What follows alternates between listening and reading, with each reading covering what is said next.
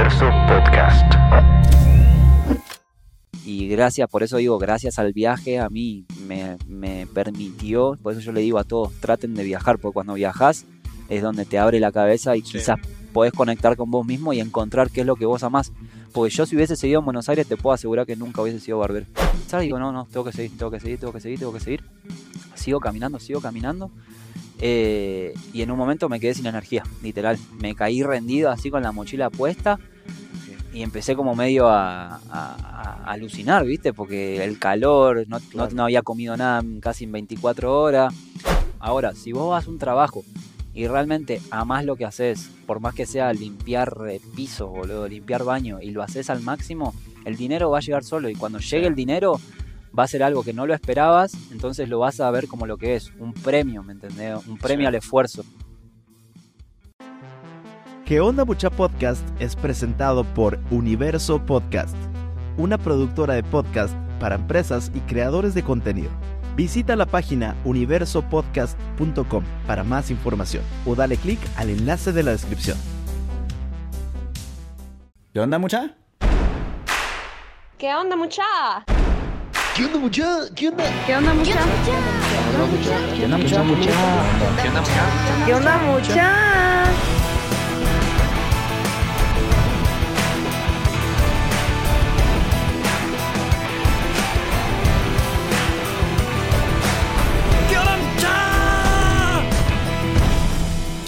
¿Cómo están? Espero que estén muy bien. Mi nombre es Jorge Delio y suelo ser la persona que te recuerda que aún no sos ni la mitad de lo que vas a llegar a ser. Así que bienvenido una vez más a ¿Qué onda mucha? Podcast. Comenzamos.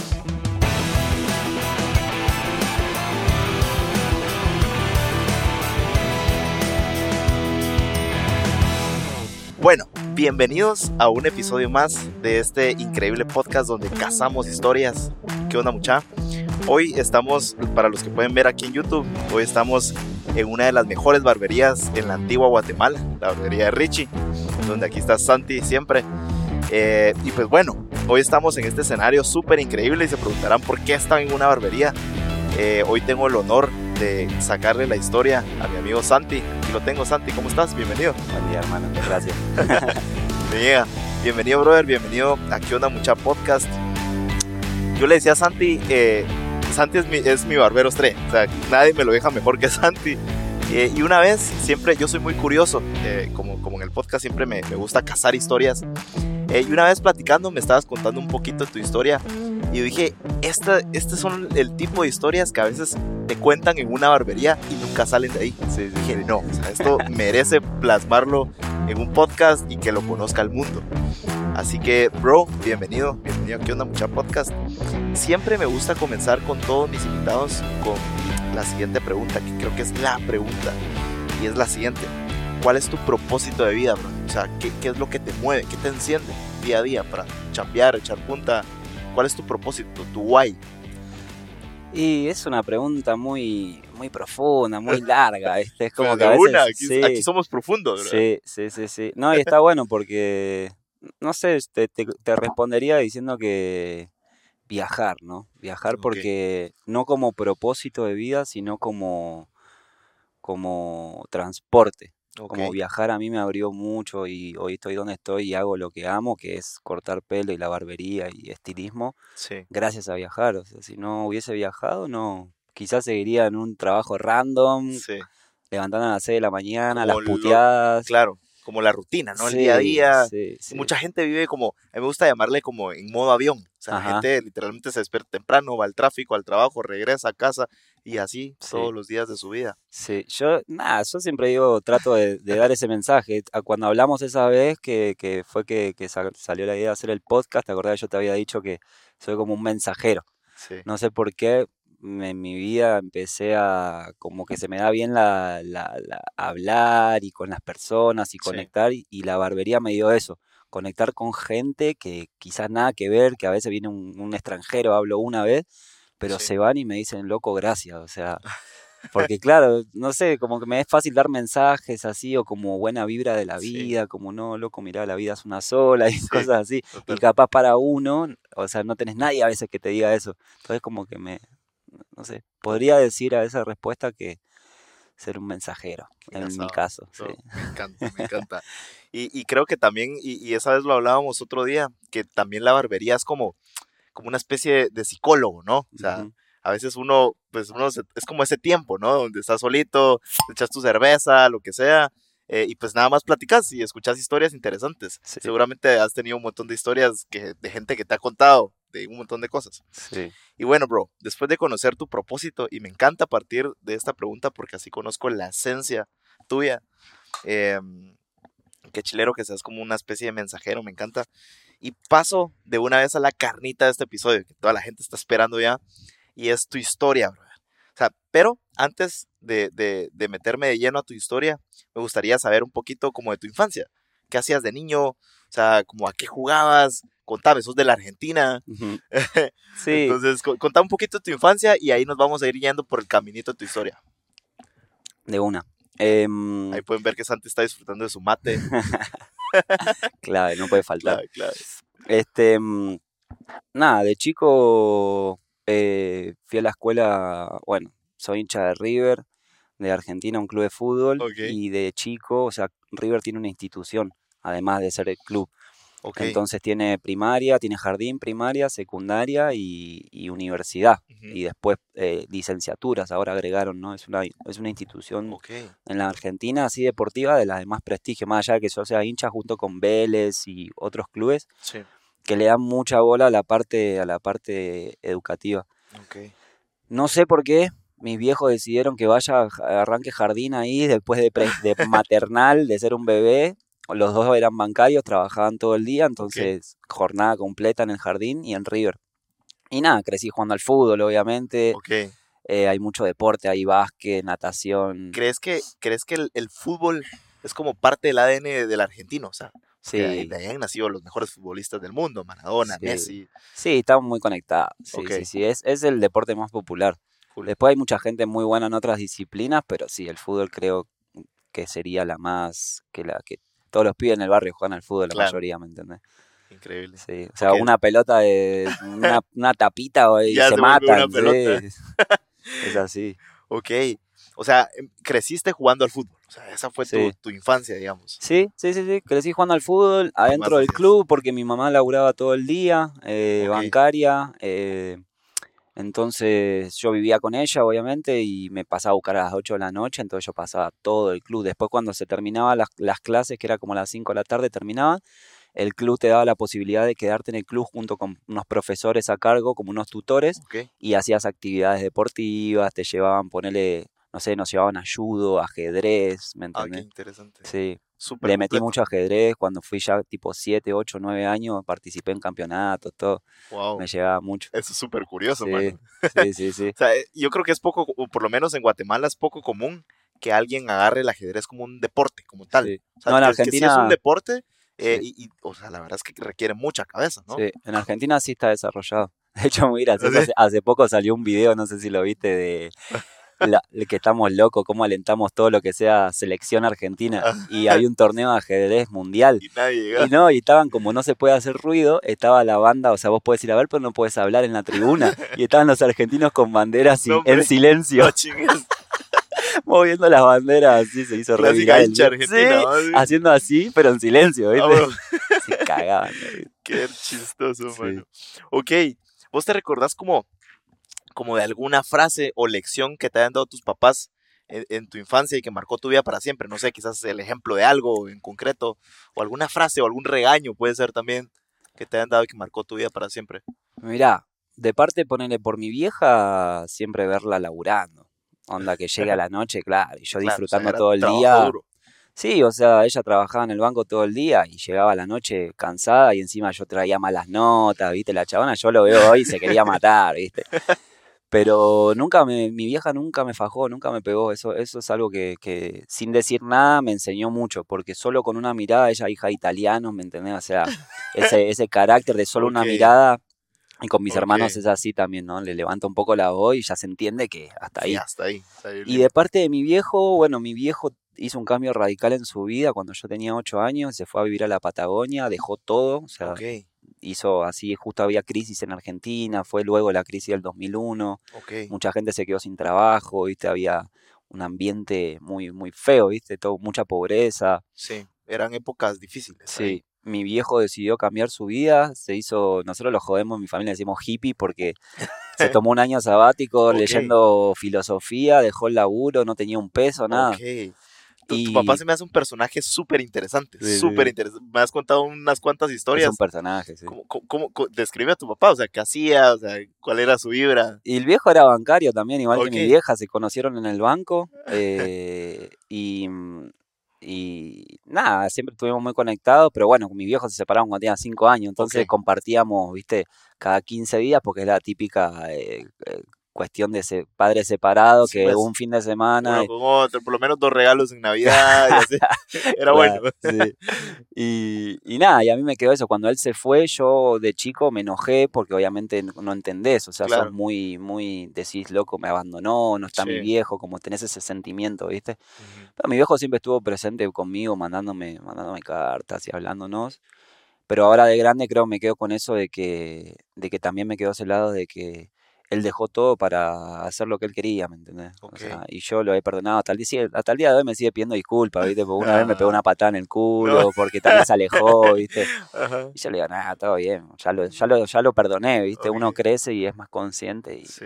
y- y ya. Para la gente que no sepa como tanto de Argentina, la Patagonia, ¿qué es? Es como más como naturaleza, ¿verdad? No, Mm, sí. montañas. Sí, la Patagonia es, el- es la región del sur que, que, digamos, compete a Chile y Argentina. Toda la región se llama la Patagonia. Chile tiene su lado, Argentina tiene su lado, lo divide la cordillera. Y sí, hay bosque, hay lago, hay nieve, montaña, una locura. Sí, Increíble. O sea, parte de tu infancia también fue full naturaleza. Sí, sea, exacto. montañas. Ajá. De los ocho años, todo, casi todos los veranos, un verano sí, un verano no, me iba, o un invierno me iba para la Patagonia. A pasar conmigo. ¿Querés un mate? Eh, ah, tráete aquí. Ahora está un poquito caliente. Vengas, a disfrutar aquí de lujo. Que, Por cierto, tienes que vender esto, man. Está increíble. ¿Sabes que más gente acá en Guate está Mm. tomando mate? Muchos Mm. me preguntan dónde comprar. Y esto es como bien saludable, ¿va? Sí, Tiene sus ventajas. hace bien a la panza, te activa un cacho. Como el café, pero Sí, pues, me encanta. Ok, bro. Eh, ya que conocemos un poquito tu infancia, pues ahora sí. O sea, ¿por dónde comienza tu historia? O sea, ¿cómo...? Porque me, me has contado que cambió tu vida totalmente cuando decidiste agarrar una mochila y Sí. viajar el mundo. Em, ¿por, por dónde querés llevar tu historia? Ya conocimos un poquito tu infancia. ¿Qué Sí. más? ¿Qué, qué más sigue? Eh, creo que, nada, después en secundaria eso no hay mucho para... Era un desastre, la típica. Nunca me gustó estudiar. Lo único que me iba bien era inglés. Que hoy en día, o sea, hablo bien inglés y todos me dicen, puta, ¿por qué hablas tan bien inglés? puertas Sí. Pero siempre me resultó fácil. No sé, por la música, por mi viejo escuchaba música en inglés, rock, o las series.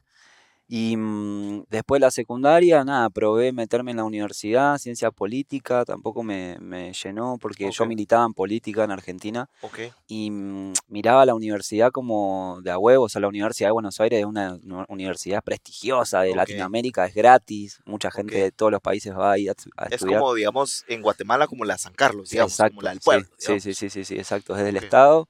Es autárquica, pero es gratis, no, no pagas nada, es Ok. totalmente gratis. Y mm, nada, tenía 18 años, había terminado la escuela y dije, bueno, me meto a estudiar, la típica, ¿no? O sea, y mi vieja siempre, eso también me, me, me, me, me- queda de mi vieja, ¿no? Como que siempre me apoyó, hacer lo que quieras. Ok. No es una familia de, no, tenés que hacer esto porque tu viejo es esto, tu abuelo fue tal cosa. Y mm, probé ciencia política, no me gustó un año. eh, no es que no me gustó, sino que aprendí, pero no. O sea, yo veía que la política en el barrio, ¿me entendés? Porque el título es como licenciado en ciencias políticas, ¿me entendés? Y Mm. son chabones que van a hablar a la tele y Claro. no pisan los barrios, o sea, no Sí. saben que la, cuál es la Solo es una problemática. etiqueta. Pues, Es como más académico, ¿viste? Que sí. son necesarios para estadísticas, o sea, son profesionales necesarios, pero, pero no era lo que a mí me, me llamaba. Ok.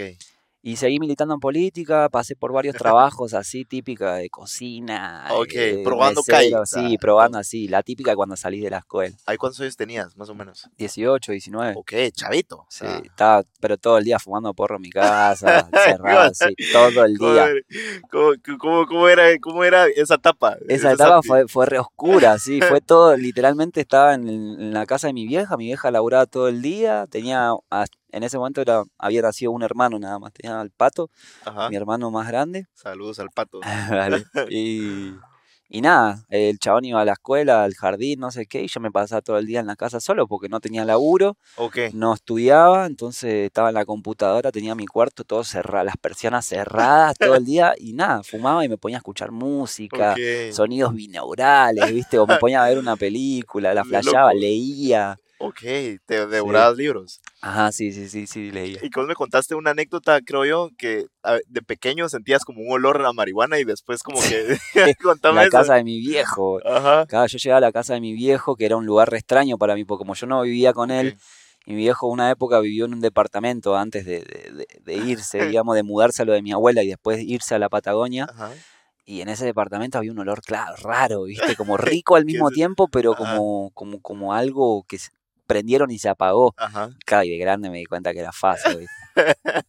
Ah, muy bueno. Qué risa, man. Sí. Ok, después, ¿qué, ¿qué más pasó? O sea, pasó esa etapa donde trabajabas de todo, en restaurante, en la calle, digamos, echando punta.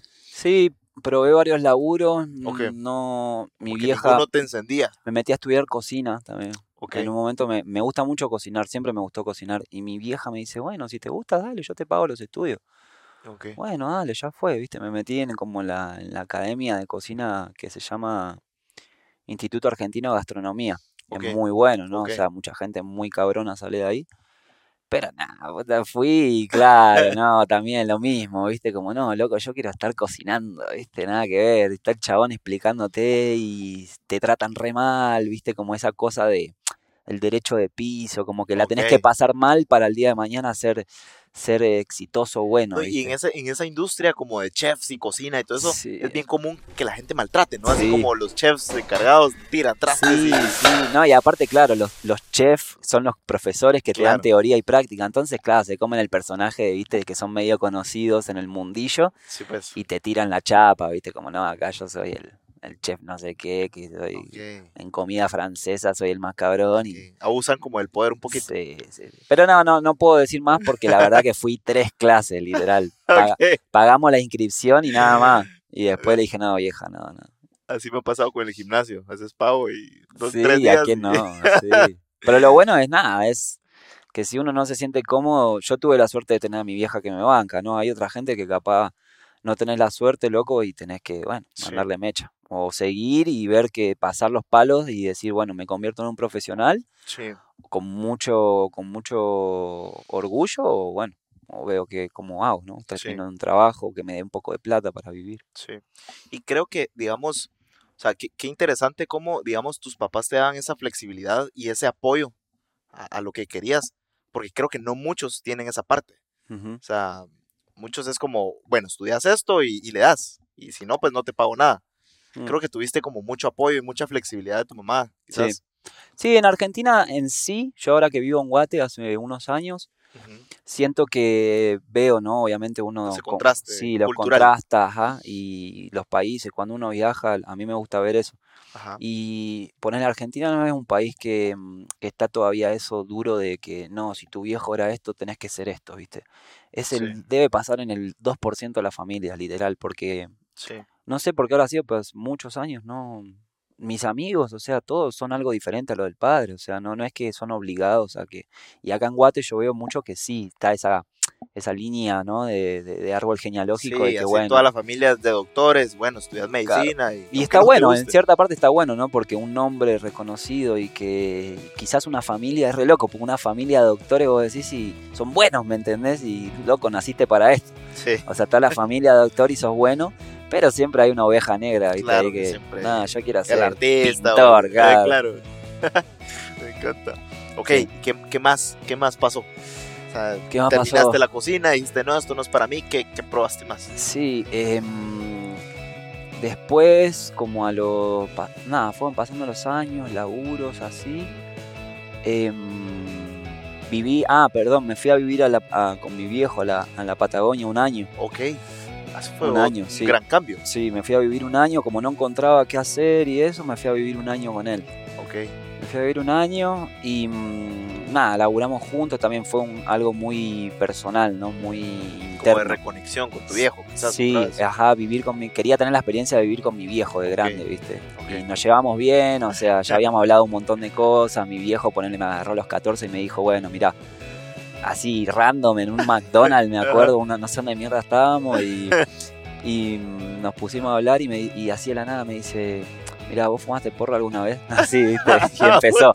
Y empezó. McDonald's. Porque él veía que yo me juntaba con los pibes en el barrio, viste, que Ajá. ya habíamos fumado cigarro, viste, Claro. o que tomábamos, o sea, ya empezábamos a salir a los 13, 14, ya empezamos a salir con mis amigos. Ok. Y pero nunca había probado nada hasta ese entonces y él me más que lo básico, digamos, un Sí, cigarro, sí, sí, cerveza. y él me contó su historia, él tuvo un problema con la cocaína en el banco, ese ese mundillo, viste, tipo Wall Street bancario que es muy de mucho estrés. Sí, mucho estrés, mucha cocaína. Si bien él no fue, no estuvo tan metido, pero me contó su historia y con su historia me llegó para decir no, no me Eso. interesa. Ok. Y él no, no me dijo, mirá, no lo hagas. Me dijo, si lo querés probar, hacelo conmigo, lo cualquier cosa. Ok. Cualquier droga que quieras probar, hacelo conmigo, soy tu viejo.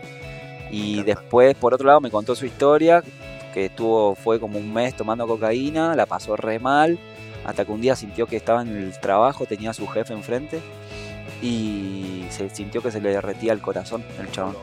Y fue al baño, y no, le dijo, no, me voy a mi casa, no sé qué, fue al baño y tiró la bolsita y nunca más, Wow. nunca más hasta el día de hoy. Entonces, con esa historia a mí me marcó, me como que no, no, nunca me llamó la atención eso. Interesante. Y sí, de grande después fumé con él, todo, o sea, plantamos, plantamos, cuando vivimos juntos plantamos, fue una linda experiencia, Qué bonito. plantar nuestras plantitas, cuidarlas. No, estuvo lindo. Qué chilero. Y laburábamos, él como es diseñador gráfico, Ajá. teníamos, abrimos una imprenta, él tenía el proyecto de abrir una imprenta, láser. Y nada, estuvimos metidos en eso, le dimos, le dimos full. candela, la abrimos, así humilde, una impresor, impresora láser grande, una guillotina, y él hacía todo el laburo, el laburo de diseño, digamos, del Ok. Corel y todo, y parte de lo, de lo Que me manual. contaste que tu papá siempre fue como un poco nerd, Ujú. como de la computadora, Ujú. digamos, en los años cuando casi nadie tenía compu. Sí, el chabón tenía siempre- compu. Sí, sí, ok. sí.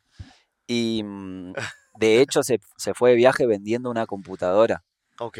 O sea, una Compact Presario, que en ese tiempo nadie tenía computadora. Fue una de las primeras, era Pentium 2, una cosa así. Ok, así. 700 dólares. La vendió y con esa plata de la computadora se fue de viaje. Oye, No, si vende una computadora es como que te lo gastás en un mes. ya es re normal En tener. un café de Starbucks, ya, Ajá. ahí se va.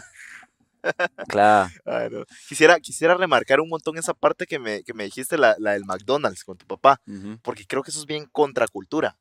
Eh, o por lo menos en la mayoría de países latinoamericanos como Guatemala, como que los papás limitan a sus hijos, como de no, o sea, no drogas, no alcohol, y no, no, no, no, no, hasta que de repente, o sea, probás y ya no te detenés, por así decirlo, porque te lo prohibieron toda tu vida y cuando lo probás, pero qué interesante que te hayan dicho de la otra forma, ¿no? Sí, yo soy Como muy. de, si quieres probarlo, probalo conmigo. Sí, eso como me encantó. Puerta abierta. Eso me encantó. encanta. Y Sí. de hecho me marca porque yo quiero ser padre, ¿me entendés? Y, Sí. y todas esas cosas te van enseñando también, porque Totalmente. reprimir, re- cuando reprimís, o sea, vos sabés que sale por otro lado. Sí. Entonces, es difícil tomar una decisión como padre o madre de decir, bueno, voy a hablar esto con mi hijo.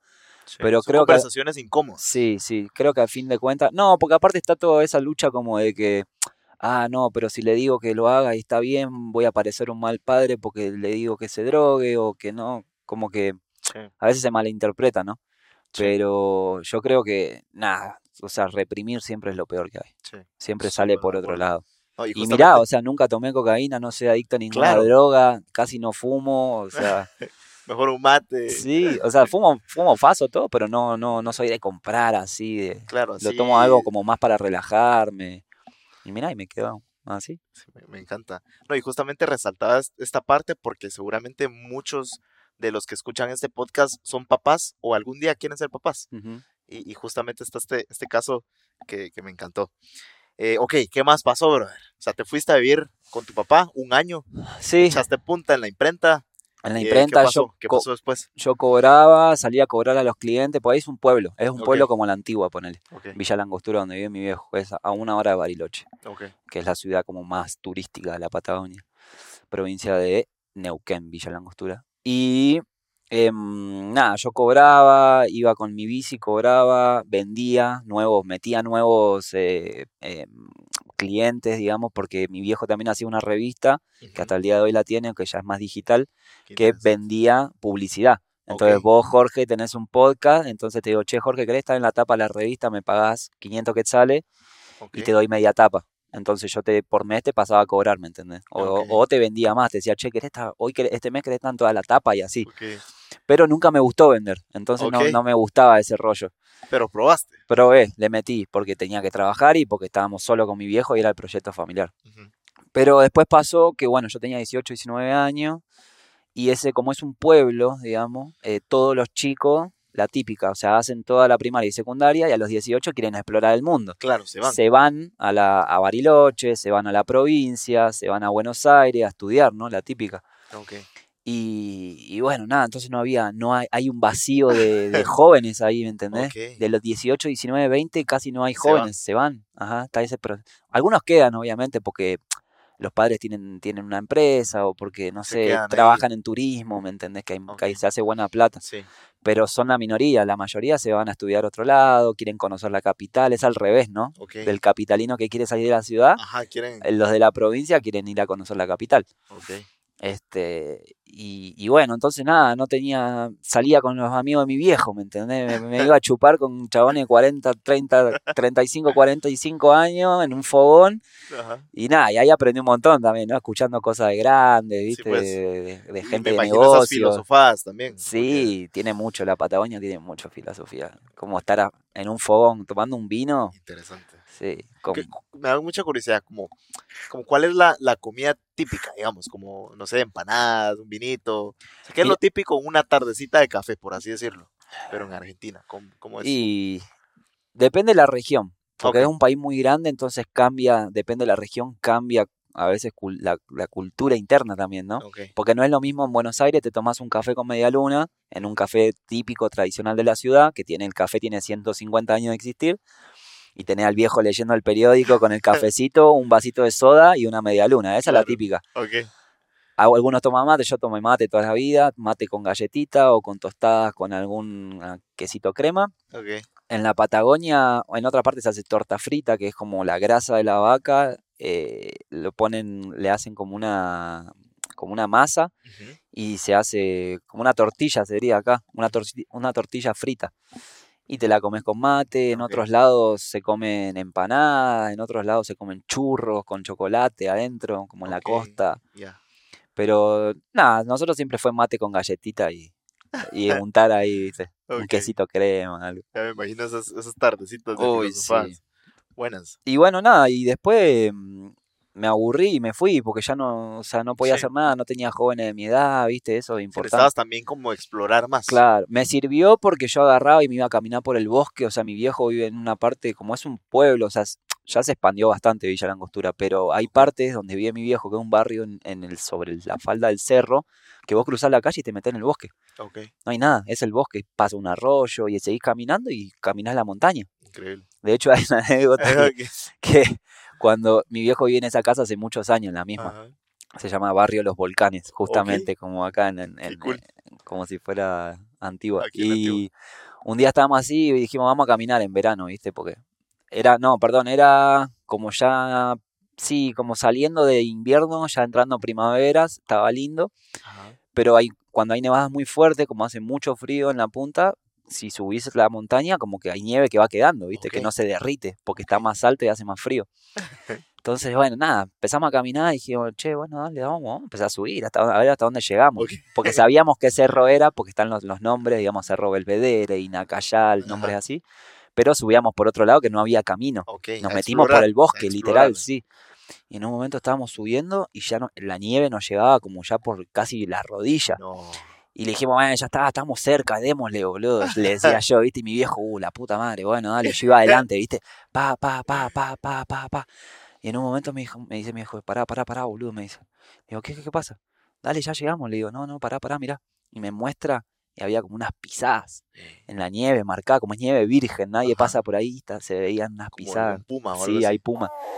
Y nunca vimos uno, ¿viste? Y sí hay, porque aparte están cagados de hambre, porque no hay Claro. comida. Frío. y- No atacan a humanos casi, le tienen miedo a los humanos, pero estás ahí, ¿me entendí? Estás a tensión. Sí, y ahí ya nos pusimos alerta, ¿viste? Dije, no, me están mirando. Ya sentía que me estaba el puma mirando, acechando. Dije, no, boludo, bajemos la mierda. Y bajamos corriendo como locos. Volando. Sí, estábamos ahí nomás. Habíamos caminado como tres horas. Ok, Todo por el puma, boludo.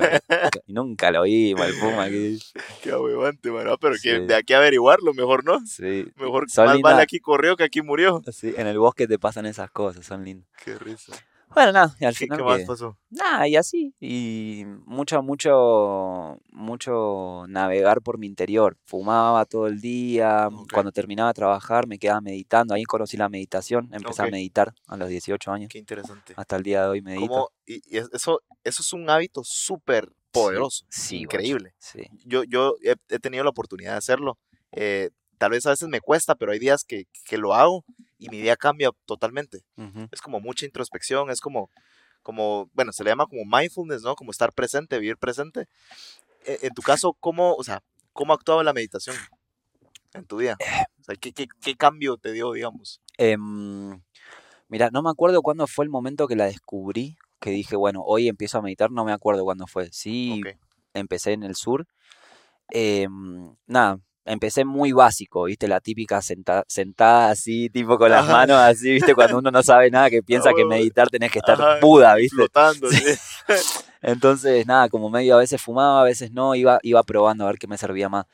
Y nada, lo que me acuerdo es que sí, al principio mm, eh, hacía como ejercicios, ¿viste? Como de, de visualización, poner, Ok. visualizar dentro de tu cuerpo una bola de energía que empieza en la cabeza y va bajando por Sí. todos los chakras y conectás con cada parte de tu cuerpo, pero siempre entendí mucho lo de ser un eh, ser un, un observador, que eso es lo que es la meditación, sí. callar el diálogo interno, o sea, que vos Sí. seas un, un- alguien que no juzga, que estás ahí pero no estás. Sí, Y mi viejo siempre me había hablado de eso, ¿viste? Como lograr un poquito como salir de tu cuerpo. Sí, sí, sí. Incluso verte. Sí. Este, y bueno, nada, empecé con eso y, y nada, hasta que pude encontrar mi... Meditaba todos los días, todos los días, todos los días, hasta que hubo un día que sí me, me di cuenta que salí de mi cuerpo, o sea, o sea, salí, literalmente. O sea, no, no me vi como si fuera como un, ¿cómo es que es? Un sueño astral, no, no, Ajá. no fue así, pero fue como que no es que me vi de afuera, que me ha pasado otras veces verme de afuera y que me asusté y volvés, al, volvés a la vida real, sí. Pero, mm, pero entendí lo que era la meditación, como de que estaba pero no estaba, ¿me entendés? Como que te relajás y ya no, ya sentís que tu corazón casi deja de latir porque es tan baja la, la, la presión que casi no late tu corazón, no, ya no sentís tu respiración, estás tan ido, tan relajado que Sí, nada, estás ahí, o sea, sos un ente qué increíble. y no pensás nada, no, nada pasa por, por la mente. Pero me costó, me costó. Sí, y hasta el día de hoy no puedo volver a ese, a ese punto porque no, no medito todos los días. Capaz solo medito a la noche, a veces cuando estoy muy cansado y me quedo dormido, ¿viste? Lo hago más como para entrar, ya conozco mi, ajá. sí, conozco mi ritmo, lo entro y chao. Ok. Pero sí, mediten porque E- Eso es un está bueno, guacho. ultra poderoso, bro. Con mi viejo decimos, meditación deberían enseñar en todos los jardines y escuelas del mundo. Tiene que ser una materia. Sí, Habría menos violencia, la gente se conocería mucho más. sí, Hay materia que no te, no te enseñan nada, boludo. sí. No, es como, o sea, seguimos en la misma, eh, eh, en la misma, en el mismo régimen de, de- de educación. O sea, todos en un mismo salón les enseñan todo, lo Sí. mismo. Es, es otro Ay, temón. vi un documental, cierro con esto, vi un documental, eh, no sé si lo vimos con mi viejo, también uno de Michael Moore, el gordo, viste, de, de Estados Ah, Unidos, ajá. el documentalista, Sí. un personaje. Y el chabón, nada, es re antiimperialista y hace todos como documentales así, viste, por ese lado. Y uno de los documentales se llama ¿Quién invadimos luego? Y va por todos los países diciendo, mostrando cómo es la cultura de cada país, o sea, cómo, cómo a diferencia de Estados Unidos, cómo crecen los niños, por ejemplo, en otro país. Y en uno de estos países creo que se va a Dinamarca, alguno de los países escandinavos, y el chabón muestra, se mete a una escuela random del Estado, porque ahí, por ejemplo, en Dinamarca, yo el otro día tuve un cliente y, me, y le pregunté todo esto y me lo reconfirmó. Nunca le había cortado a nadie de, Dinamarca. Ok. Siempre conocía Suecia, con Ajá. suecos, Suiza o otros países. Y le pregunté y me dijo, sí, es verdad. No hay, no hay escuelas privadas, todo es del Estado. Y son las mejores escuelas, le dan de comer a los chicos, la mejor comida, todo. Y en el documental hay una parte que, claro, Michael Moore va y dice, ¿y ahora qué están haciendo los chicos? Y dice, no, están jugando. ¿Pero qué? ¿No tienen matemática? O, eh. Sí, sí, sí, tienen matemática, tienen lengua, pero una materia es recreación. O sea, es un nene, tiene que jugar. Qué ¿Cómo cool. se va a Claro. conocer él mismo? Tiene que trepar un árbol, tiene que caerse, Caerse, tiene que jugar a la mancha con otro, con otro pibe para tocarse, para, para sentir a la otra persona. Sí. Y eso es re interesante. Y eso en el colegio no pasa. Tenés cinco minutos de recreo y volvés a la jaula, ¿me entendés? Totalmente. Y es re loco. Es súper loco. Es tan simple. Y mirá esos países, lo avanzado que son con respecto a otros países, ¿no? Sí, súper más abiertos y es, es otro. Ojalá espero lleguemos muy pronto a ese, a ese nivel en Latinoamérica. Ok, bro, ¿qué, qué más pasó? O sea, va, eh, ¿Qué más? viviste ese año, ¿qué, qué más? Después Y volví. quiero- y, y- y vos me vas a ir llevando como que Sí, sí, sí. sí, justo. Al, al punto donde dijiste, no, me voy, agarro mi mochila. Y todo esto lo tengo porque uno de los ejercicios de meditación es recapitulación. voy". Ok, La recapitulación es como que tenés que ver tu vida sin juzgarla. Es difícil, porque te- hay muchos Sí. ejercicios para hacer. Desde el primer recuerdo que te acordás, así, mi viejo me introdujo a eso de la recapitulación y todo. interesante. Es muy interesante. Tu hijo se me hace un personaje Sí, sí, sí, interesantísimo, que, que Sí. estudió filosofía. me- me No, leyó, se leyó leyó todos los libros de filosofía, de Platón, todos se los comió. Sí. Yo conozco un poco como de, de esta filosofía del estoicismo. Me llama mucho la atención, pero es, es otro sí, rollo sí, diferente. sí, sí, sí, está bueno. Bueno, nada, y, y, mm, después, ¿qué más? Volví, lo mismo, traba- eh, trabajando así, trabajo de porquería, volví a vivir con mi vieja. Y después nacieron mis otros dos hermanos, los mellizos. Ahí estaban, te- tenía tres hermanos más pequeños. Y mi casa era chica, ¿me entendés? Y mi vieja vivía con, con- vive hasta el día de hoy con su esposo que se llama. Diego. Y, y nada, entonces dije, bueno, este es mi momento, como que sentí que ya te- tenía que irme, ¿me entendés? Como que sentí que ya separarme de, de- de mi vieja, por así decirlo. Ok. Ay, ¿cuántos años tenías? Eh, ahí tenía como 23, 20, Ok. sí, 22, 23 tenía. Este, y me voy a vivir con mi abuela. Ok. Mi abuela en ese momento vivía sola porque mi tía ya se había ido, mi viejo vivía por otro lado y mi otra tía, pues ya tiene tres hijos, ya vivía en Mendoza con una su pareja que es otra provincia. Entonces mi abuela estaba sola, mi abuela toda la vida en la misma casa, en el barrio de Flores, Sí.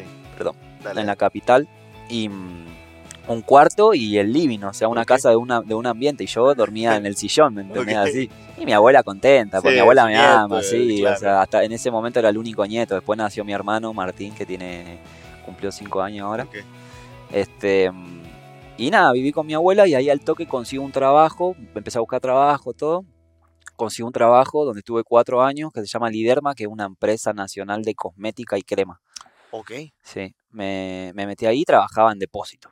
Así, pero pagaban muy bien, o sea, demasiado bien, con todos los derechos en blanco, Sí, pues, era buen aguinaldo, buenísimo. Y nada, y ahí eh, ahorré para mi, mi primera moto, eh, trabajaba todo, pero obviamente el trabajo no me gustaba, lo hacía porque lo tenía que hacer. Claro, ¿me o sea, era por dinero, por así Exacto, pero yo so- siempre fui muy trabajador, entonces. No, después me pasaron a otra área que era como materia prima ya, que era un poco mejor, ¿me entendés? Que era... Primero me pasaron a otra área después, que era un poco mejor que la expedición, y después me pasaron a materia prima, que ya tenía que fraccionar toda la materia prima de las cremas que hacían y se enviaba, a- se tercerizaba a que, a, a que la hagan, ¿no? La crema, y volvía el producto ya terminado. Ok. Ahorré plata, me fue bien, eh, seguí viviendo con mi abuela un- como un año, año y medio, y me fui a vivir solo. ¿Cómo era vivir con tu abuela? No, Creo fue que me buenísimo. contaste que era como la que unía a toda la familia. y- Sí, sí, ah, mi abuela es la que te maneja los chismes por abajo. ¿viste? Mirá, yo te digo, pero no le digas a la otra, ¿viste? Y te la va sí. tirando así, ¿viste?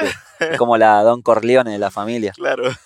Y mm, no, muy bueno, muy lindo. Tampoco había vivido nunca con mi abuela, y mi abuela sabe cómo cocina. Claro. A las abuelas Yo llegaba, legendarias, ¿no? yo llegaba, me levantaba a la mañana, desayunaba, llegaba al trabajo a las 6 de la tarde y tenía los mates ya listos con factura o sanguchito. Con mi abuela jugábamos las cartas, o escuchábamos música, o veíamos cuando jugaba River, hacíamos, ella re fanática de River, Ah, cool. hacíamos una picadita, tomábamos una cerveza, nice. o iba al gimnasio, también tuvo una época iba al gimnasio y volvía a la noche y tenía un pedazo de pollo al horno con papa, loco. no sé, ya con lo- los cubiertitos, ¿viste? Y la jarrita de jugo, y eso no tiene precio. Claro, eso es invaluable. Sí, sí, loco, eso no tiene precio. Y después me fui a vivir solo, que fue mi primera experiencia viendo solo.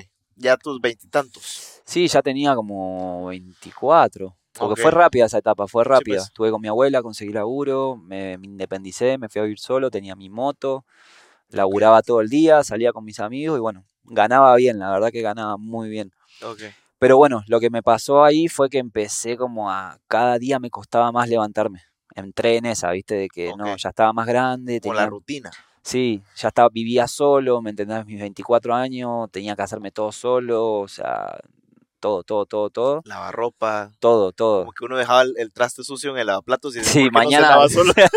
algún día lo lavo, y va juntando, y va juntando, y después, boludo, tenés que una hora lavando, te querés matar. Clásico. Pero no, fue muy lindo, fue muy lindo porque tuve ese tiempo para mí, por fin, de estar solo conmigo en mi lugar, de hacerme cargo de un montón de cosas ya como vida adulta, ¿no? O sea, tengo que pagar la renta, tengo que pagar las despensas, tengo que pagar los servicios.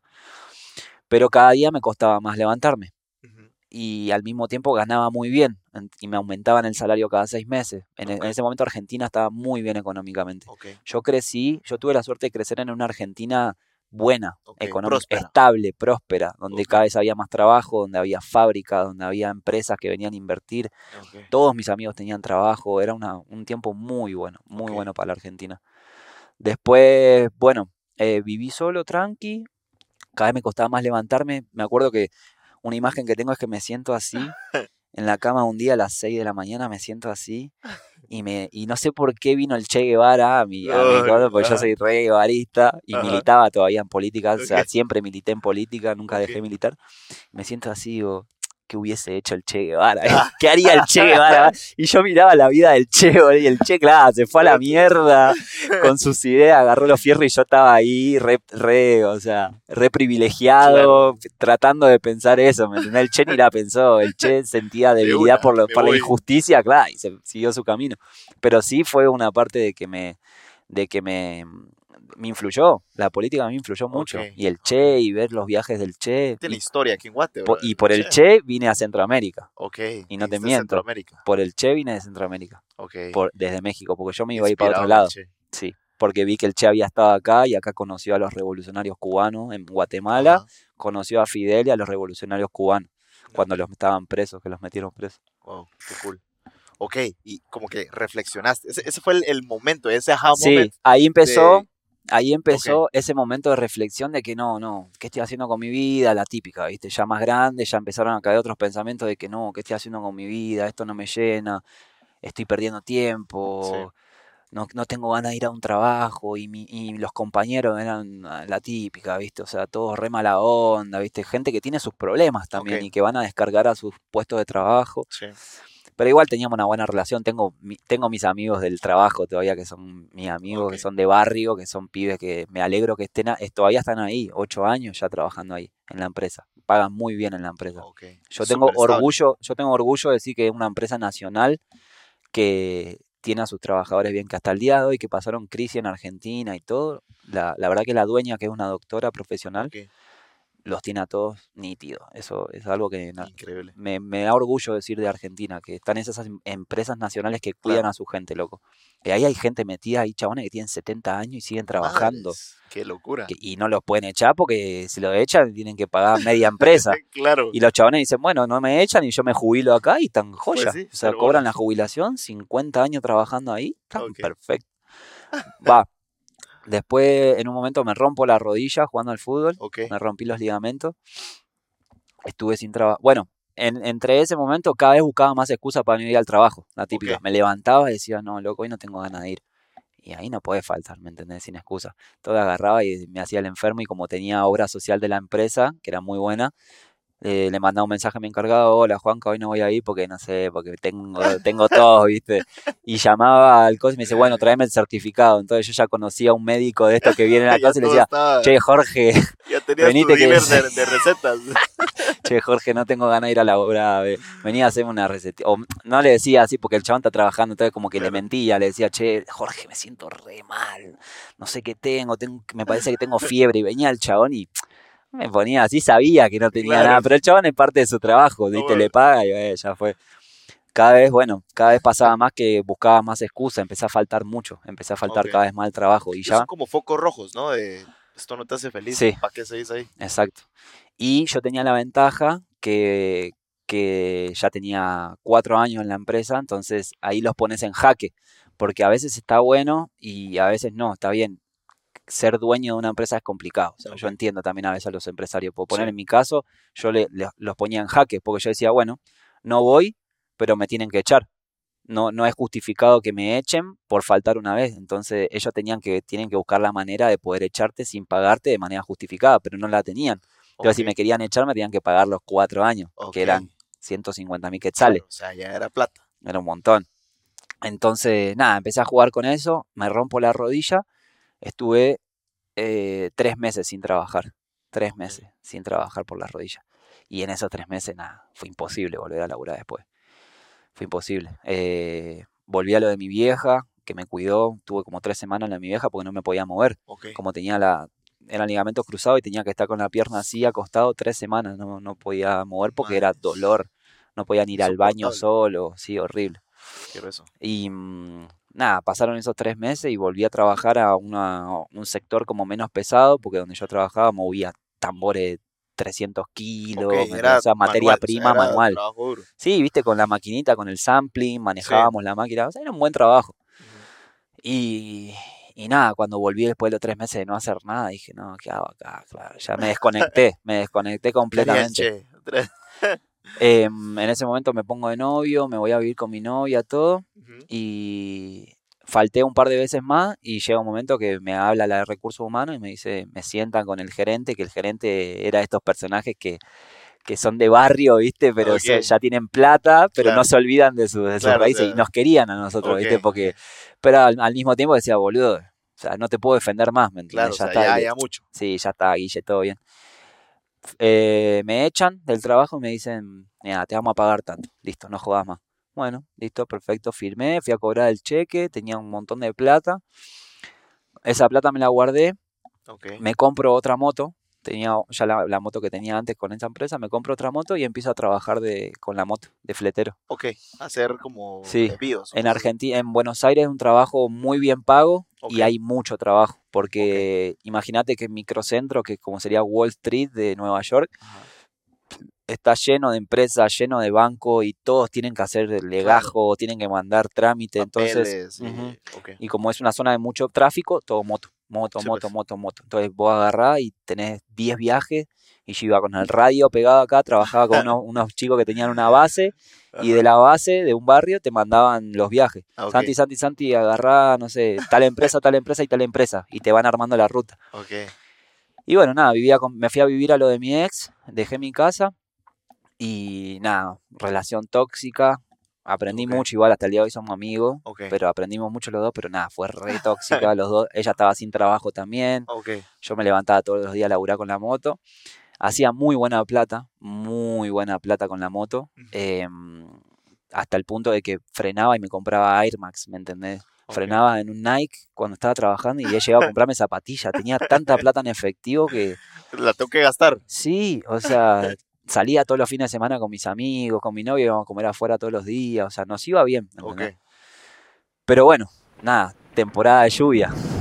Ah. 7 de la mañana con traje de agua en la moto, todo mojado, tráfico, tenés ¿Cómo? que entrar a los lugares, sí, tenés que entrar a los lugares todo mojado, que te firmen, se te mojan todos los papeles. Ah. Es un vergueo, un Sí. vergueo, la verdad, eh, eh, horrible. Entonces, nada, también me empezó a caer, empecé a caer como, uy, Ok. Esto no es lo mío. Sí, nueve horas arriba de la moto, o sea, me gustaba manejar moto, se me da bien como lo de tener plata encima de cobrar, soy muy responsable, pero mm, pero nada, lo mismo, o sea, es muy, o sea, tuve un par de accidentes, ¿viste? O sea, todo el tiempo estaba a la defensiva, al- peleándote en la calle, ¿me entendés? Llegué al punto tenía, tenía una llave inglesa en, en el bolso por si pasaba algo, porque sí, siempre O sea, había siempre- problemas los taxistas sobre todo, hay mucha pica entre taxistas y y motos, motoqueros, porque siempre te metes con, el- con la Claro. moto, ¿viste? Y Oye, siempre te que- llevas un espejito Claro. y te, te- nah, y te quieren matar, y tienen razón. Y lo de las motos son alta banda, porque hay tantos motoqueros Ah, sí. que ya es Es un una... enjambre. Es, sí, no, y aparte es un grupo organizado, ¿me Sí, entendés? Entonces vos ves a alguien con un morral y ya sabes que está trabajando con la moto. Y si a ese le pasa algo, vos vas a frenar y vas a saltar por Claro, ese. total. Me ha pasado que una vez estaba en un semáforo y, y Te toparon. Sí, estoy en el semáforo en rojo y ¡pum! Y me, me pegan de atrás y me, me tiran la moto. Me doy vuelta, un viejito así tipo Juan Topo, así que el, el- el volante le pasaba, el, el volante le pasaba la cabeza. Y yo me vuelta, No, no ¿qué haces vio. la concha de...? Y me... No, un viejito. No, ¿Qué hace, viejo? Le digo, tío sí, ¿qué hace, viejo? Y, y el viejo nervioso, no, no, disculpe, es que se me fue el embrague. Le digo, no, pero hermano, vos estás mane ¿cuántos años tenés? Estás manejando, tenés más cuidado. Y el chabón frenan dos motos al toque y uno me dice, eh, ¿qué pasó? ¿Qué pasó? ¿Está bien? ¿Le damos? ¿Le damos? Le digo, no, no, tranquilo, damos, tranquilo. damos, sí. puta, ya Con, con su llave inglesa. ¿va? Sí, bo- Así es, bo- porque les encanta, les encanta Claro, meterse en el, en el eh, problema. Sí. Me dice, no, no, pero escuchame, sacale los datos y le sacamos plata por el seguro. Le digo, sí, obvio, porque obviamente el viejo tenía un re buen seguro y a mí me sirve, ¿no? O sea, Claro. él no se mete en ningún vergueo y el seguro te paga porque te, te rompió tal parte de la moto. Sí. Bueno, nada, eh, cosas así. Entonces, claro, empecé a pensar y dije, no, este trabajo está todo bien, pero no, no. Es muy, muy, muy corporal, ¿me entendés? Sos, sos tu escudo todo el Sí. tiempo. No, y si te pasa algo, se, se cierra el chorro de la plata. No, y es una, sí, y es una, exacto, eso, y es un ambiente, es un ambiente picante, el de la moto. O sea, yo paraba con, con el grupo donde estábamos en un barrio, y en ese barrio paraban 50 motoqueros, ¿me entendés? Y todos fumando, todos tomando cocaína, ¿viste? Y como que entras en ese mundillo, ¿viste?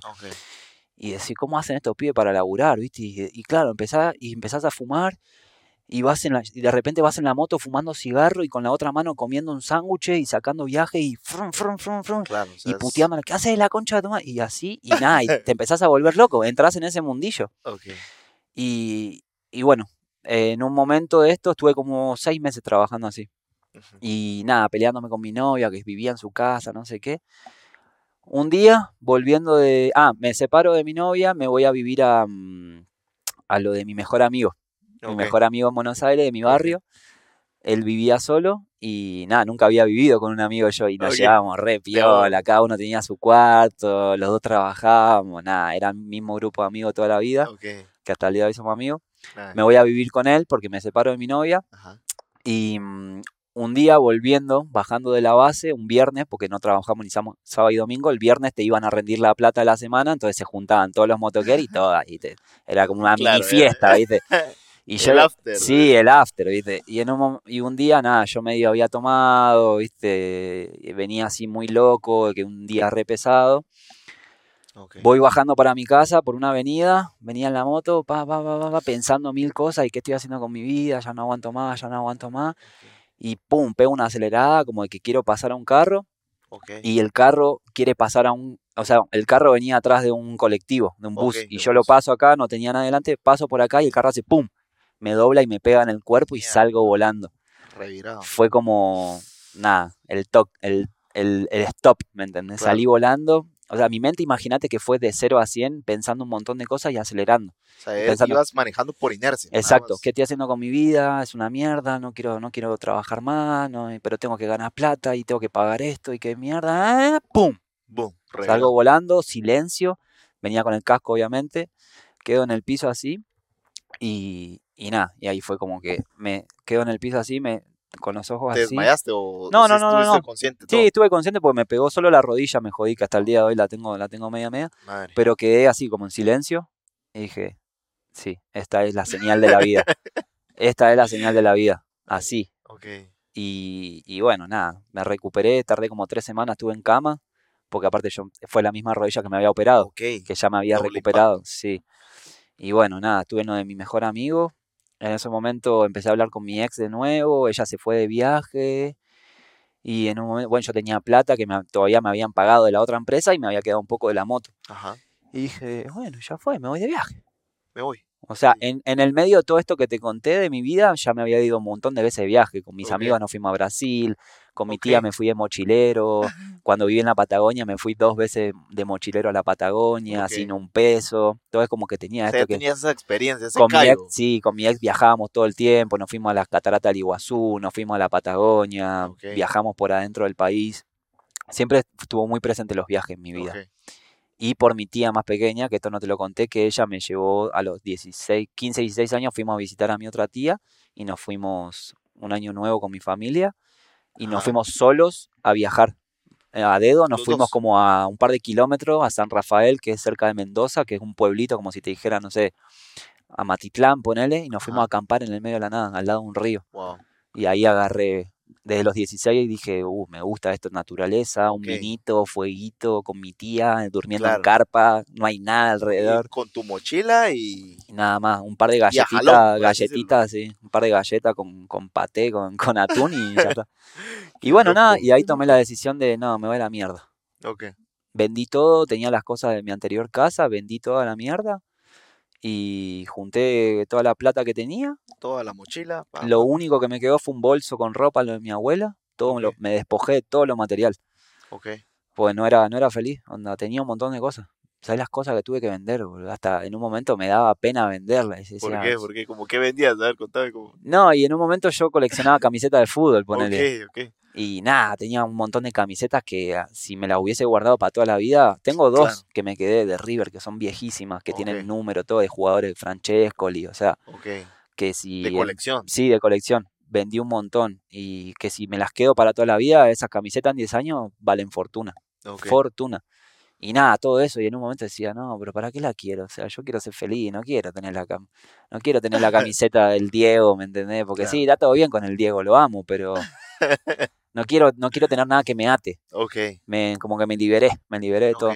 Y ahí por primera vez Es, es sentí. un proceso mental bien Sí. fuerte, brother. Sí. Como de desapego total. Sí, fue un proceso largo, fueron como seis meses, seis meses hasta que tomé, hasta que ven- me despojé de todo, vendí todo, eh, hablando con mi ex en ese momento, mi ex andaba por Perú, imagínate. Ok.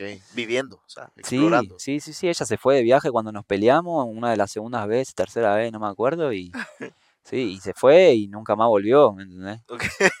Claro, y yo dije, Se bueno, fue- puedo se fue hacer a eso. traer el pan y vos Sí, esperás.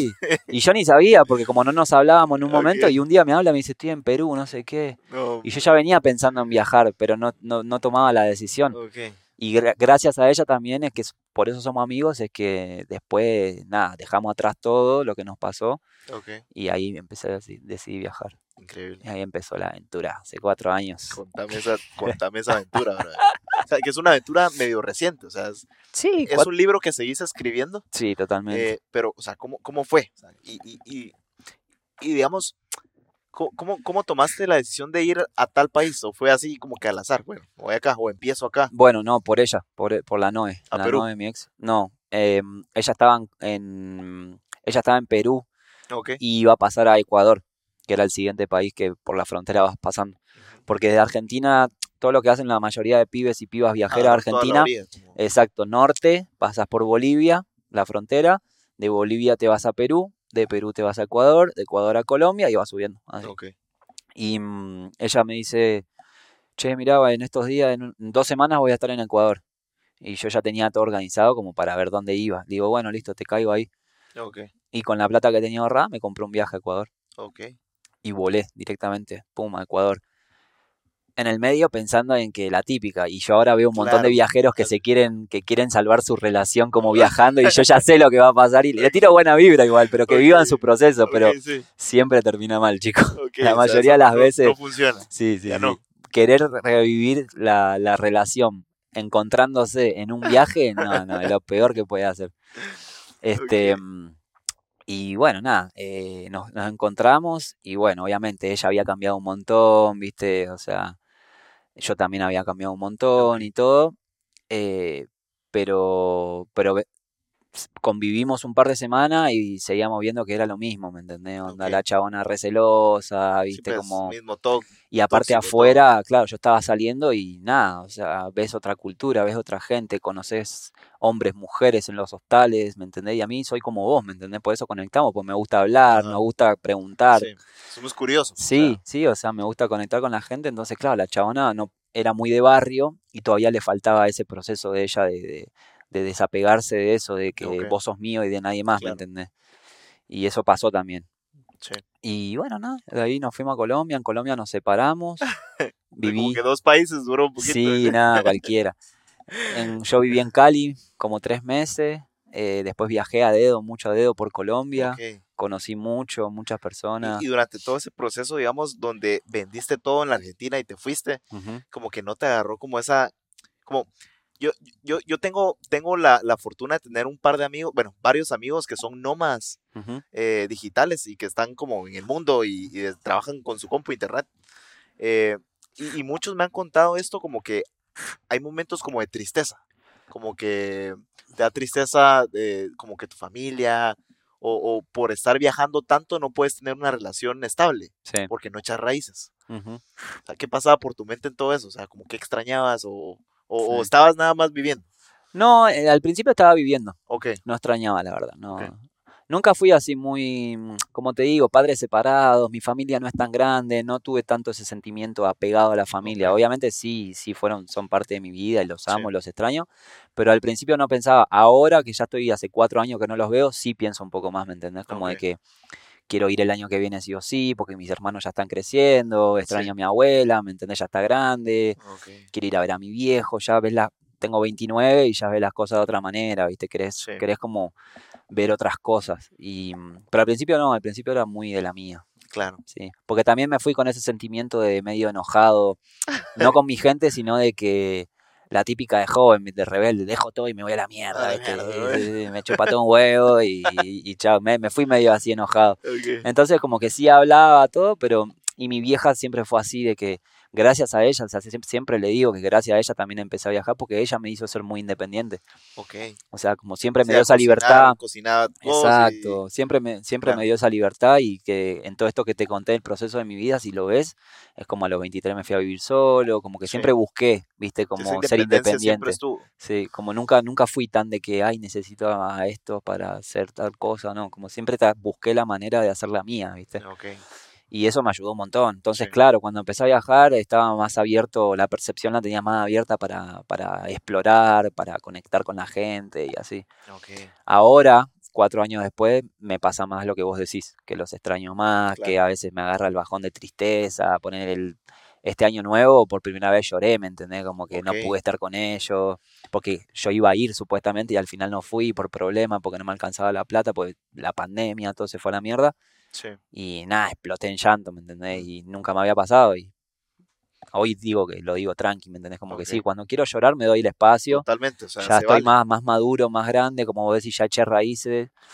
Y- pero al principio no, al principio me fui así más tranqui. Interesante. Sí. Ok, ¿qué más pasó? Porque quiero llegar como a esa parte emocionante de cuando echaste raíces acá, todo lo que estás haciendo ahora, pero En la antigüita. ah, cabal. No, y de ahí me quedé viviendo en Cali, se me cumplían los seis meses. Ahí estaba con un amigo que también se llama Santiago, que tenía un hostel, estaba trabajando con él, así más mantenimiento, aprendí mucho, viste, carpintería, siempre me Ok. gustó mucho ese trabajo físico. Y aquel me pagaba por laburar, o sea, no era un voluntariado, yo lo conocí como voluntariado, pero él estaba como reabriendo el hostel, entonces nos hicimos muy amigos, un chabón de barrio también, hincha de la América de Cali, Ok. entonces conectamos mucho y mm, nada, se me cumplían los seis meses, él me, me pagó una plata que yo había trabajado Sí. y con eso volví a hablar con mi ex. O sea, mirá la relación tóxica lo que duró, ¿viste? Hola, perdida. Mal. Y ella, habíamos perdido contacto y la típica, siempre perdíamos contacto y la chabona ya estaba en otro lado. Y en un momento me dice, empezamos a hablar de nuevo. Ah, ella volvió a Colombia y nos vimos, no sé qué, y la típica, que te ves una vez, una noche fogosa y pensás que todo va a estar bien de nuevo, ¿viste? Porque la pasaste bien una noche y ella me dice, che, mirá, en una semana me voy a México. Ok. Me voy a trabajar a México, que hay una oportunidad, no sé qué. Eh, así que pensala, si querés vamos, a vos se te cumplen los seis meses, no sé qué. Y yo dije, ah, bueno, sí, puede ser. Lo que sí sentía en ese momento es que estaba muy solo, Ok. ese sentimiento, ¿viste? Que está, eh, cuando trabajas en un hostel, a mucha gente le ha pasado que cuando vas de viaje está todo bien, porque ya tenés tu vida armada. Decís, Sí. una semana voy a, a Tulum, una semana me voy a Cancún y me vuelvo a Guate, ¿me entendés? Ya sigo con mi trabajo. Pero cuando trabajás en un hostel y conoces a la gente y esa gente pasa y vos te quedás, Sí, te agarra ese claro. sentimiento, ese sentimiento, perdón, de, mm, de que, uh, ¿qué onda? Sí. ¿Viste? Como te- a veces te enamorás o a veces ha- haces, haces una buena amistad con alguien, Sí. ¿me entendés? Y, se va, o sea, y va a se va. dos, tres días, una semana. Claro, y conectás con esa, con esa persona y lo llevas a ver lugares, todo, y después se va y decís, puta madre. Y sentís un poco eso, ¿no? De soledad. Claro. Pero fui encontrando mi camino, como aprovechando esa soledad, como de que, ah, bueno, por eso soy un mensajero también. Porque hoy en día conozco una persona un día y está todo bien, ¿me entendés? Sí. Me, me gusta. O Sí. sea, y, y bueno, nada, eh, con esa plata se me cumplen los seis meses y me voy a México. Ok. Y en México, nada, voy a buscar a mi ex, lo mismo, era mi novia en ese momento.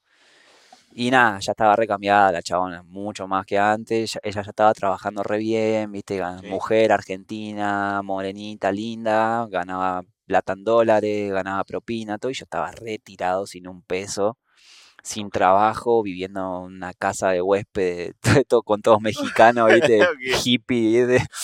que hasta el día de hoy son mis amigos porque me Ajá. han- nos hemos ayudado mucho. Pero, pero nada, eh, nada, tratamos de nuevo y ese también me marcó mi vida, marcó mis relaciones. Ok.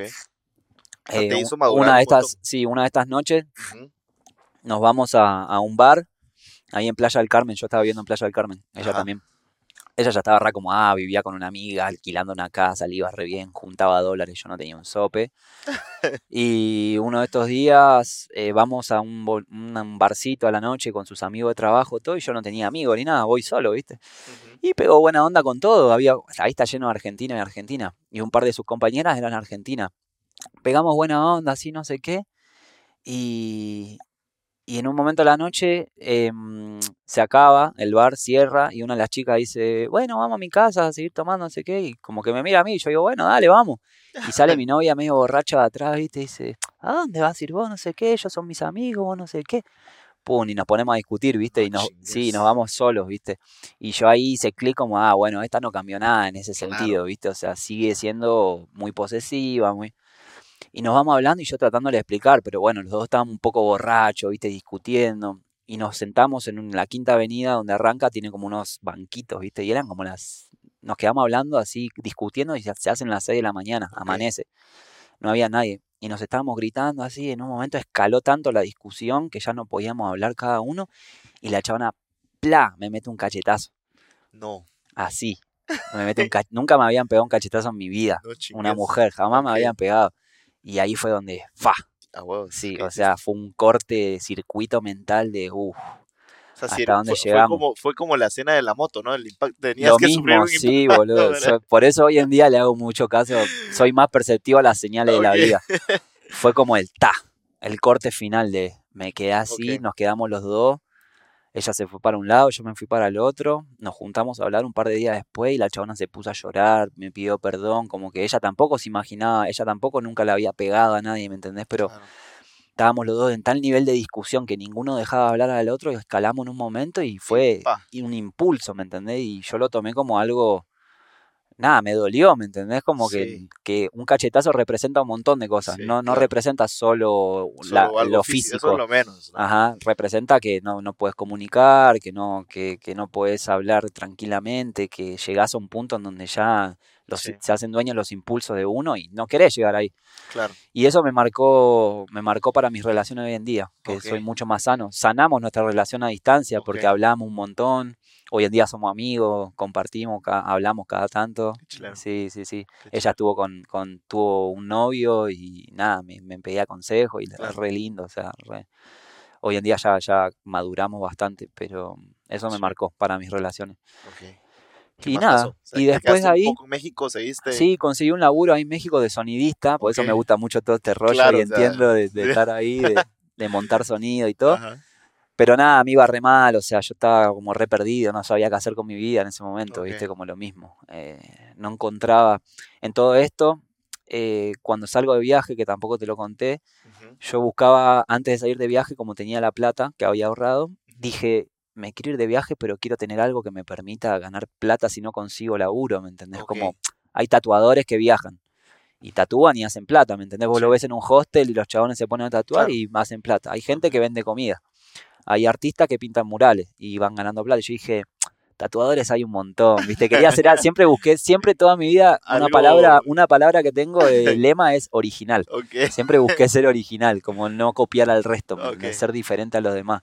Y en eso no sé por qué, y se lo atribuyo a mi abuelo con esas cosas místicas que pasan en la vida. Mi abuelo, padre de mi madre, era barbero italiano, Ok, desde ahí viene. ajá, que falleció a los cinco años, cuando yo tenía cinco años. Tengo recuerdo de su, de su peluquería, él era más coafer de mujeres, ¿viste? Pero era el típico viejo canoso con bigote y la Claro. chaqueta blanca, ¿viste? Bien italiano, vieja escuela. Ajá. Y en eso que pensaba, no sé qué, yo creo que él de arriba me tiró una señal y se me ocurrió. Ah, unas Barbero. máquinas de barbería. Ok. Yo nunca había cortado pelo en mi vida, anda, nunca. Y, eso me voló la cabeza cuando me lo contaste, que o sea, Sí. no estudiaste para... O sea, hay gente No. que estudia para estilismo y que barbero, todo, Sí, no. pero lo agarraste de cero. Sí, sí, sí, de cero. Fue esa señal divina, ¿no? O sea, eh, con mis amigos un par de veces nos hemos pasado la máquina, así, pero boludez, o sea, rapando, no, no es que te, me llamaba la atención, nunca me llamó la atención, ¿me entendés? Ok. Y, y gracias, por eso digo, gracias al viaje a mí me, me permitió, por eso yo le digo a todos, traten de viajar, porque cuando viajas es donde te abre la cabeza y Sí. quizás podés conectar con vos mismo y encontrar qué es lo que vos amás. Porque yo si hubiese seguido en Buenos Aires te puedo asegurar que nunca hubiese sido barbero. Sí me iba a cortar algo- cada 10 es algo días. típico de algo Sí, me iba- trabajo normal. Ajá, me iba a cortar cada 10 días, siempre estaba fresco con mi corte, me gustaba verme bien, pero nunca me vi cortando pelo, ¿me entendés? Nunca, nunca me vi cortándole pelo a otro. Me gustaba, pero quizás no tenía despierto ese lado. Y cuando hago clic se me despierta eso. Fui directo, medio hice una research ahí en, en Google, investigué qué máquinas eran las YouTube. que había, sí, YouTube, YouTube, y haciendo investigación profunda como uno o dos meses hasta que dije, bueno, me voy a comprar estas máquinas como para arrancar y ver qué onda. Y en el viaje fue que más, más en México fue que, que empecé en, en Ecuador, ya en Colombia había cortado, había conectado con unos barberos y vi que me gustaba ya, pero no había casi cortado, corté muy poco en. Colombia. ¿Esos qué años eran más o menos? 2018, 2019. Ok, ahí no estaba tan de moda como las barbershops, como se puso pues, hace un par de años. Sí, sí, sí, o, ya o estaba. ya estaba como de moda. En Colombia, sí, pues en Colombia, Colombia, Venezuela, ahí de donde es Rich y todo, hay un montón de cultura de barbería Ok, desde, desde el principio. De hecho, de ahí sale también, ¿no? O sea, Estados Unidos, Venezuela, Colombia. ahí se va. Sí, son. Y después el Caribe, ¿no? Puerto Rico, República Dominicana, ahí son los lugares donde siempre hubo barbería, ¿me entendés? Donde la barbería sí era un lugar de reunión del barrio, donde estaban los viejos, ¿me entendés? Pero. mm, Pero sí, corté poco. Y en México fue donde más empecé a cortar porque no tenía trabajo por- o porque trabajaba pero no ganaba plata. Eran solo shows, dos, tres shows por, sema- por, por semana y no me alcanzaba, entonces empecé a cortar pelo en el hostel, ¿viste? Y cuando empecé a cortar pelo, que en Colombia ya había cortado en el hostel también, me empiezo a dar cuenta que, que me gustaba y que me de repente O sea, eh, y todo se te dio natural, o sea, era como... natural, o sea, yo veo hoy gente que está aprendiendo y que yo nunca hice esos cortes, ¿me entendés? Ok. Sí, sea, justamente ese día te pregunté, o sea, que si tus primeros cortes... Se había cagada, no sé, acribillado a alguien, Sí, sí. porque sí, o sea, a mí sí me ha pasado que... sí, sí. eh, yo Fuiste era- a un lugar y... yo era muy nómada de barberías. O sea, Claro. estaba en una y en otra, pero nunca nadie me convencía. O sea, era como, no me lo dejaban como a mí me gustaba. O sea, la típica. Soy ¿no? mero, mero piqui ahí con mi pelo. Sí, a huevo. Pero eh, en unas me, o sea, me, me pasó que alguien nuevo, o sea, una semana, dos semanas, y Sí, me hace una No, cagada. y pues, se- ya le ves "Ah, temblando, bueno". le ves temblando la mano y decís, usted me va a matar, ya está, está- estás, con, la bata sentada ahí, no te puedes parar y irte. Y bueno, nada, y vi que empecé a ver videos, cuando veía videos de barbería o así, me daba cuenta que me pasaba horas viendo videos. A veces estaba hasta tres horas viendo videos, porque a- al principio los videos de barbería que salían al principio, para los que no saben, porque hoy con todo lo, la filmación, los reels y todo es más, Sí. es más rápido, pero antes vos veías los primeros que empezaron a hacer video, era un video entero de un corte. Era un video de Claro. 40 minutos, ¿me entendés? Y el Richie que está allá por allá sentado no me va a dejar mentir. ¿O no, Richie? Los primeros videos, cuando vos veías un video, eran 40 minutos del barbero, full. todo pixelado, el barbero en Ah, su bueno, barbería, ah, ¿me entendés? Todo el, el ambiente y cortando 40 minutos un corte. Y Claro. vos veías todo, o sea, lo podías adelantar todo, pero yo miraba los 40 minutos, ¿me entendés? Entonces, claro, podía pasar Te echabas 3, 4 horas. Tres, tres, cuatro videos Sí, y los dejaba y los miraba, ¿me entendés? Y prestaba atención y decía, uh, mirá esto que está haciendo. Entonces, como que yo soy muy. Me es muy fácil copiar, ¿viste? En el sentido de los movimientos. Aprendo muy rápido, aprendo muy rápido. Entonces, veía algo nuevo y ya lo practicaba en el otro corte, ¿me entendés? Como, ah, el chabón puso la máquina de esta manera, ah, esto sirve para esto, ah, tiene sentido porque... Y después de ahí fui que me empecé a meter más en lo técnico, como en, en leer, ¿me entendés? De barbería, o sea, de, de peluquería, ya como de, de, de, siempre muy curioso, ¿viste? De por qué esto Como el vocabulario. Claro, el vocabulario del técnico, corte. exacto, exactamente. Ok. Como siempre fui muy así, de que me interesa, quiero saber esto. ¿Por qué? El por qué esto se llama así, por qué se usa esto para esto, qué más hay que no estoy viendo. Y, y nada, y ahí le empecé a dar y, creo ahí- que en México fue donde, donde sí dije, todo- esto, esto es para mí. eh. Qué interesante. En el, en el hostel. Sí, sí, sí, era como una casa, ni siquiera un hostel, era una casa Ok. Ahí fueron cuartos. tus primeros Sí, cortes. sí, sí, sí, con los chicos ahí. Son todos mis amigos, hay unos locos bárbaros. Qué locura. Sí. ¿Qué, qué más pasó, bro? O sea, después de México, ¿a dónde fuiste? En México, bueno, cuando estoy en playa me empiezo a mover porque dije, listo, este no es mi lugar. Eso es lo que me gusta, que me enseñó el viaje, ¿no? Como fui muy perceptivo conmigo mismo. Cuando no conecto con el lugar, que es lo que no me pasa con Antigua, que Sí. es lo que le digo a todo, que con Antigua es la primera vez que me siento en mi barrio, en mi casa, después de Buenos Aires.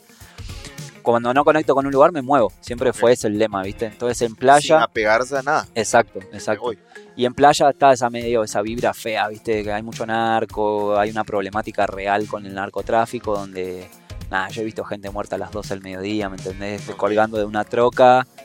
Y es feo, ¿me entendés? Porque Claro. toda la gente está, está como probándote todo el tiempo, ¿no? sí, no hay trabajo, porque para todo tenés que tener papeles, y es un problema. Y bueno, nada, me fui. Me fui a vivir a Puerto Morelos un mes, que estaba como ahí en la misma carretera 20 minutos. A lo de una señora que me contacta por Facebook, porque, ah, porque esa otra. Los viajeros sabrán que los grupos de Facebook son uno de los lugares más importantes para nosotros. ¿Por qué? Porque claro. hay tráfico de, de información. Che, estoy buscando trabajo, exacto. Comunidades de argentinos, comunidades de viajeros latinoamericanos, comunidades de todo. Y yo estaba metido en todos los grupos, discutiendo, siempre discutía, siempre discutía. Ya tenía un par de amigos en línea, viste, que discutíamos. Che, viste este hijo de puta que está, que quiere trabajo esclavo, viste. Siempre damos la discusión ahí por Facebook Ok. en los grupos y mm, pongo, bueno, pongo, che, estoy buscando trabajo por el área de Puerto Morelos, no sé qué, y me contacta una, una chava. Mirá, yo tengo mi casa en Puerto Morelos y había un argentino también, mirá qué loco, que nos damos maña con todo. eh. Somos unos ladrones a veces. famosos. Sí, somos unos chamulleros, le decimos nosotros, como casaqueros, ¿viste? Ah. Como sí, sí, que sí, ya te lo hago, ¿viste? Como sí, cualquiera, capaz no sabés y bueno, por la necesidad, ¿me Quiere decir que hacía todo. Y, y, y bueno, nada, y me dice, un argentino me estaba arreglando mi casa. Eh, me hizo una escalera, porque yo tengo un segundo piso, que la, la chavana tenía su casa y construyó un segundo piso, una casa de huéspedes, para alquilar la casa. Ok. Pu- Puerto Morelos es un, es un poco más, es un pueblito muy chico, pero es un paso donde van viajeros porque hay un lugar donde para hacer snorkel. Hay un lugar muy famoso para hacer snorkel porque se ve el coral, lo tenés más cerca. En Playa del Carmen, vos si te vas a playa, tenés el coral lejísimo, tenés que ir en lancha para bucear o snorkel. En cambio, en Puerto Morelos, lo- te metes y está el coral ahí ahí, está el- y hay un montón de peces, hay un agujero negro que sale, Wow. sí, es una locura. Qué loco. Y nosotros íbamos a hacer snorkel con los chicos del hostel, que uno de los dueños era ruso y le encantaba hacer buceo, entonces nos tomamos la- el bus y nos íbamos a snorkelear a pasar el día a Puerto Morelos. Entonces me gustaba Puerto Morelos y dije, ah, bueno, puedo vivir un mes por a ver qué onda. Ajá. Y voy a la casa de la mina esta y nada, trabajé como un mes con ella solo a cambio de comida. Ok. Tres, ella me daba los tres tiempos de comida y yo laburaba en su casa, pintaba, arreglé la escalera que había que arreglar, eh, nada, la ayudaba en todo, ¿viste? O sea, mantener la casa. Tenía, justo. ¿no? sí, sí, sí, tenía como un patio su casa y nada, la ayudaba ahí con lo que podía, ¿viste? Y la chabona re buena onda, le limpié una pileta toda verde que tenía, ponele y nada, todo bien. Siempre yo estaba buscando qué hacer, porque siempre fui muy así, ¿me entendés? De como no puedo estar quieto. O sea, si, si voy a un intercambio justo, hago. No porque hay mucha gente que quizás hay viajeros que son así, ¿me entendés? Como de que, Sí. ah, sí, sí, yo lo hago. Y se te instalan y no hacen nada, ¿me entendés? Mm. Porque me ha pasado que me han contado historias así, hay Sí. gente que recibe gente y es una cagada, ¿no? No es la idea. Sí. Paso un mes en Puerto Morelos y empiezo a ver que se me acaba el tiempo en México. En México te dan seis meses de estadía y no podés renovar. O sea, o tenía que salir del país y volver a entrar o seguir viajando. Y yo la verdad que quería seguir viajando. Ok. Y mm, entonces ahí es cuando empiezo a ver que, digo, ¿qué hago después? Me faltaban como dos meses en México. ¿Qué hago después? ¿Viste? Y empecé y dije, bueno, eh, me voy a Canadá, había unos amigos que estaban en Canadá trabajando, pero en Canadá me contactaron con una chava porque te necesitas como una carta de recomendación de alguien que vive allá y todo eso. Y después dije, no, ¿qué estás, hijo de...? Y ahí frío, frío de la diabla. Sí, no, y aparte, ¿quiénes son, boludo? De recomendación para entrar a mi país, anda a cagar, boludo. Después te tienen como esclavo trabajando porque, porque por eso permiten entrar extranjero Sí. en Canadá. Porque ellos tienen tal sobreproducción que la gente no hace ese trabajo. La gente Sí. nativa de Canadá no hace el trabajo sucio. Sí. Y la mayoría de dueños de granjas Hay muchos latinos que se van a Canadá Sí, y no, es y- trabajo duro. Ajá, y hay muchos dueños de granjas de la India, de, de otros países que son dueños de granja y que ellos, o sea, contratan a otra gente para hacer eso, ¿me entendés? Amigos han estado allá y todo. Bueno, al final dije, no, la doy de baja y, y ahí fue cuando empiezo a pensar en el che. No sé en qué momento Ajá. em, empiezo a pensar en el che, no sé qué, y porque siempre estoy leyendo y viendo, viste, viendo historia y que esto, que el otro. Y digo, che, ¿qué onda Centroamérica? Porque claro, yo viajé de Colombia a México y me salteé todo un montón, porque antes, cuando estaba, antes de irme de Colombia, yo quería pasar por el tapón del Darién. Quería ir a Venezuela, de Venezuela ir al tapón y ahí tomarme una lancha a Panamá, que tengo amigos que han hecho eso. Pero es, es un re viaje. Sí, me imagino. Tenés que pasarme ilegal, es una zona muy Y complicada. en río y selva. Muy todo. complicada. Sí, está re picante, porque el tapón del Darién, o sea, hay, hay organizaciones armadas, ¿viste? O sea, es peligroso. sí. O sea, para el que no sabe, el tapón del Darién es lo que divide, es lo que conecta eh, la parte norte de Sudamérica con Centroamérica, con lo que empieza. Pero es una zona intransitable, o sea, no podés pasar. Mm, Quisieron construir carretera, todo, el bosque se lo come todo, la selva, la jungla se lo come todo Ok, es tal nivel de boscosidad que no, no, no puedes pasar. Entonces todos se van en lancha o a Panamá o te tomas un vuelo y a la mierda.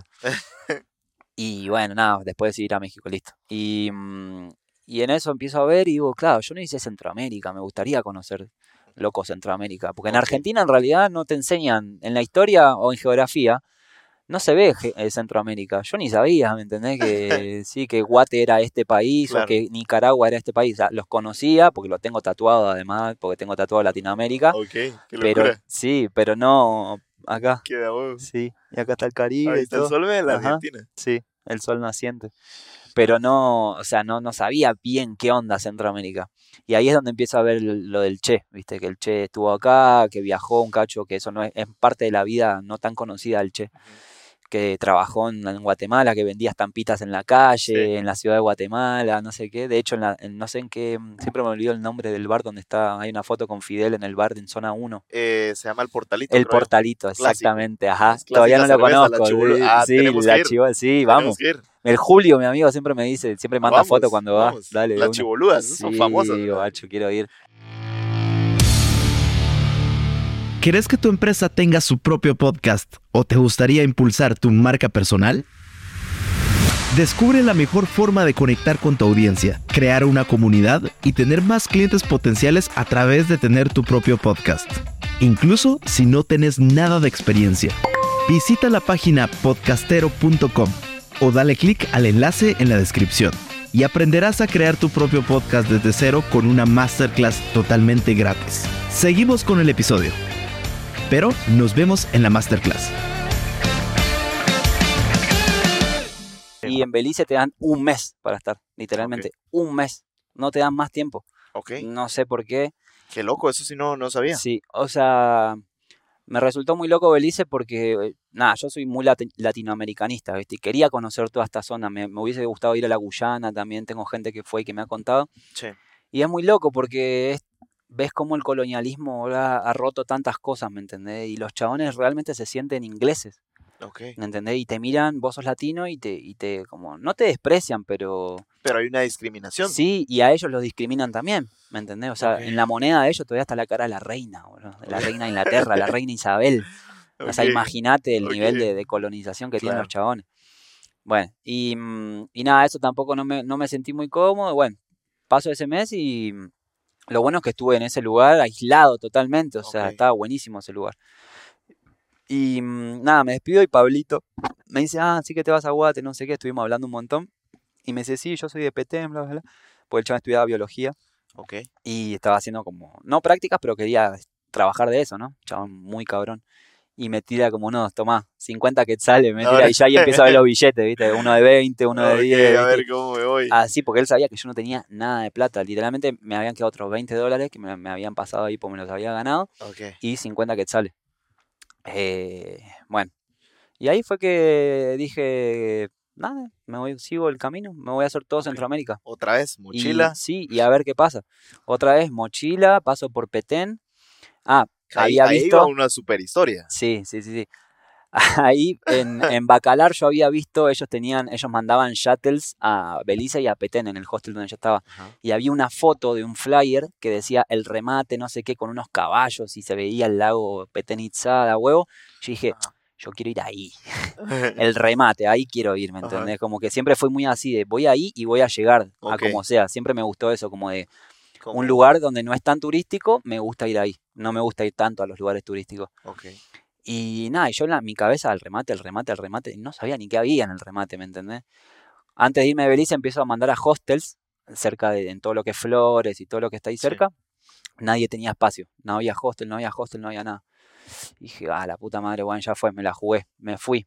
Llego al remate, me deja una van ahí, llego al remate caminando, no entendía nada, o sea, no tenía dónde ir, ¿me entendés? Hacía un calor, eran como las 10 de la mañana. La con- selva. Llegaste sí, a la selva. Sí, sí, sí, sí, sí. Literal, veo el lago, no sé qué, me quedo mirando el lago. Y en un porque el remate, o sea, solo entra a la carretera y sale. Y todo lo que pasa en el medio de la carretera es el pueblo. De un Claro. lado tenés el lago, el Petén, y del otro tenés casas y nada, tiendas, no hay nada. Es un pueblito. Y en un momento veo en, en la entrada camping y una flecha así, ¿viste? Y veía como que medio subía la montaña. Y digo, bueno, ya fue, voy ahí a ver qué onda. Tenía, porque tenía poca plata. carpa. Sí, tenía mi carpa. Yo viajaba, sí, viajaba con mi carpa. Me la había regalado un amigo en, en México. Y llego, no sé qué, y buenas, buenos días, no sé qué, y sale un viejo, ¿viste? Un personaje, ¿viste? Como que viejo de estos así, locos, ¿viste? Y todo con cadenas, ¿viste? Ah. Anillo de plata, ¿viste? Medio tuerto, ¿viste? Y siempre conecto con esa gente yo, siempre, Ajá. siempre, siempre.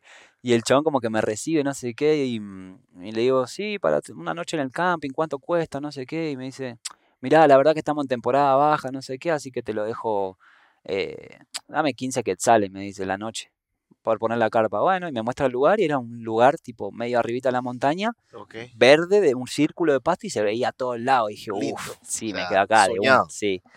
Bueno, pongo la carpa ahí, no sé qué. Y, y nada, el chabón vivía abajo con la familia, pero la casa era de madera, la construyeron ellos, eran tipo palos, ¿me entendés? No había pared, había un par de chapas en el techo, o sea, eran Ya. re humildes, ¿me entendés? Y solo me hicieron una zona de camping para poder sobrevivir, para cobrarle al que quiera llegar. Claro. Y llegaron un par de extranjeros eh, en un momento, como que tenía Ok. un lugar de parqueo y había muchos que caían con, con carros y se quedaban a dormir en el carro, así, o una van, una vez cayó con extranjeros. Pero no había nada, no era un hostel, nada, solo tenía una zona donde, ah, y, y coso a leña, no tenían gas, o sea, no, yo tomaba, tomaba el cafecito ahí, calentaban sus tortillas y siempre prendiendo fuego. El fuego no se podía morir. Onda, los chabones se iban a la noche y quedaba el humito y al otro día, no, que venga y me enseña la, la señora que no me acuerdo el nombre, Aprender. medio sopla, pum, se prende el fuego, No ¿no? Le digo, no, qué genia, esta vieja, clara, la tienen re clara. Y bueno, nada, y el viejo como que la típica, empezamos a conectar. Ah, y me empieza a contar que, que con él coleccionaba billetes y monedas y me saca una colección, me saca un portafolio No un billete, ponele un dólar del año de los viejos, no sé Ah, qué. Y digo, ah, en serio, yo tengo, yo tengo billete y monedas que a mí me gusta coleccionar también. Porque sí, me- Ok. de todos los países agarré, agarré monedas porque me gusta. Y me dice, no, en serio, no sé qué. El viejo loco, le digo, sí, te las regalo. Y dice, no, en No, serio, no sé qué, no, te las compro, no sé qué. Bueno, ya fue y me dio un par de quetzales, ¿viste? Como que agarré. Yo no tenía plata, boludo, pero no, o sea, se las regalaba, ¿viste? Claro. Y él dijo, no, te lo compro, no sé qué. Ah, me compré un billete de un dólar también, porque yo tenía un billete de un dólar que me habían dado random, que era como de la suerte, que era de 1950 el billete. Puchicas. Y lo tenía bastante entero, por eso me lo guardé. No me acuerdo quién me lo había dado, de dónde lo había sacado. Y le dije, sí, todo. Me dice, no, en serio, este billete vale oro, no sé qué. Bueno, tomá, me lo compró, ¿viste? Como que no quería que se lo regale. Ok. Y bueno, nada, y me fui a dar vueltas por el parque, por el pueblo, no encontraba nada, mm, eh, no había, no tenía internet, o sea, un día me tuve que meter un café a pedirle internet para ver qué mierda hacía de mi vida.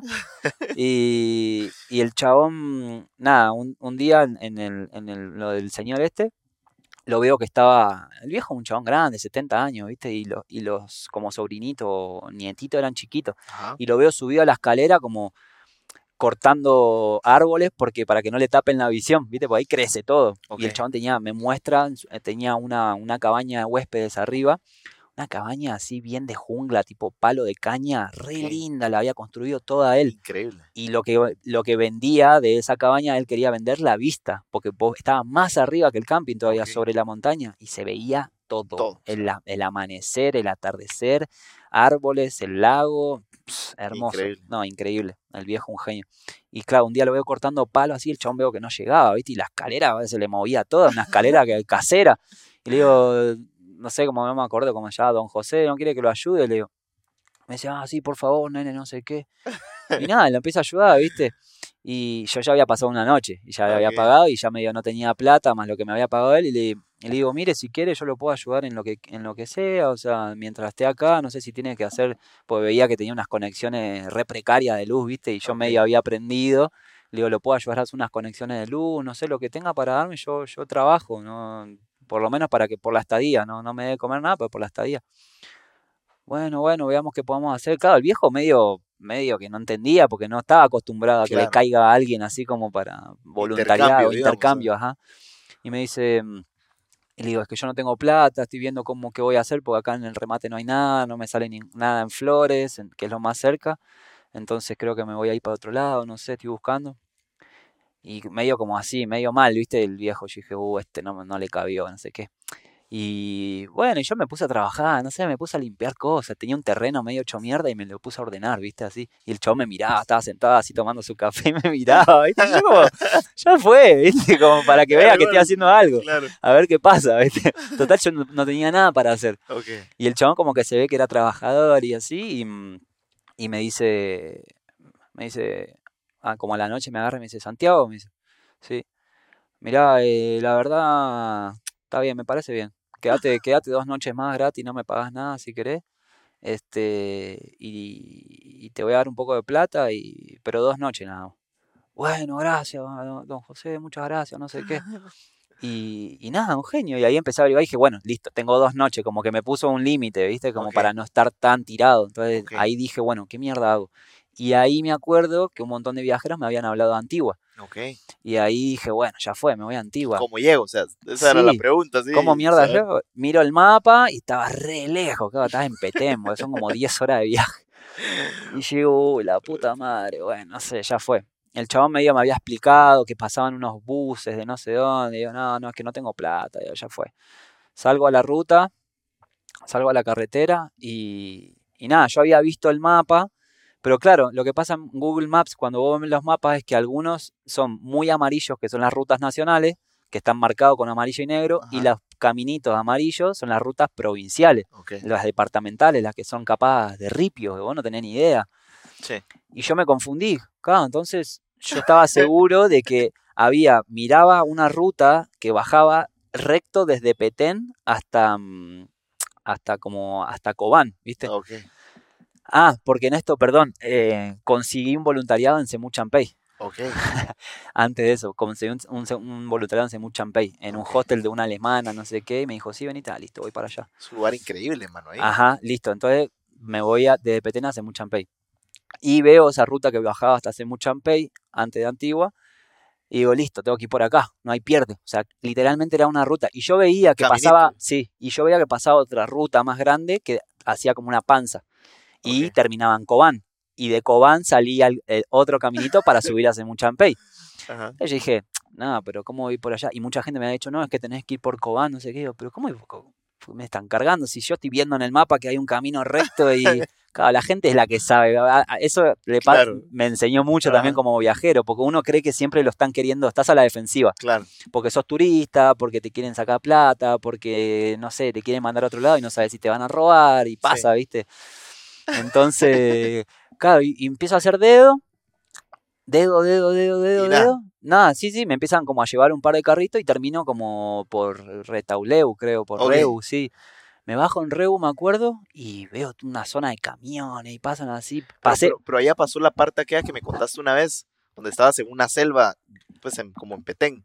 sí, no, o sea, Oscuridad total Ajá, y zancudos y todo. no, por eso, por eso, no sé si, pe- eso viene después. no sé si había llegado a. Reu, paso primero, paso un río. Yo dije, ¿dónde mierda estoy? Llego, medio me dejan en un pueblo, no, es que acá en Sayaché. Ah, ok. Vos tenés que pasar por un río, te tenés que tomar una lancha. Y digo, no, ¿dónde estoy, boludo? ¿Qué estoy haciendo, boludo? Onda, Yo nunca vi un río, me tuve que tomar un barco, dos quetzales, ponele. Ok. Crucé un río, yo no sabía ni dónde estaba, amigo. Qué cagada. Sí, y mm, bueno, nada, y empiezo a hacer dedos, no sé qué. Y en un momento, eh, en uno de esos dedos, claro, el último que me deja, eh, fue re loco porque me levanta una camioneta así medio toda hecha mierda, una Nissan naranja y el chon que me levanta un, un grandote, viste, y todo, y estaba así todo el tiempo, viste, como todo loco. Y el chabón me dice, no, es que nosotros hacemos pases en la, en la frontera, no sé qué, viste, como de cocaína, ¿no? Me estaba hablando, Ok, sí, obvio, o sea, yo entiendo, es- no, no soy claro. boludo. Y la frontera con México, y estaba en Petén.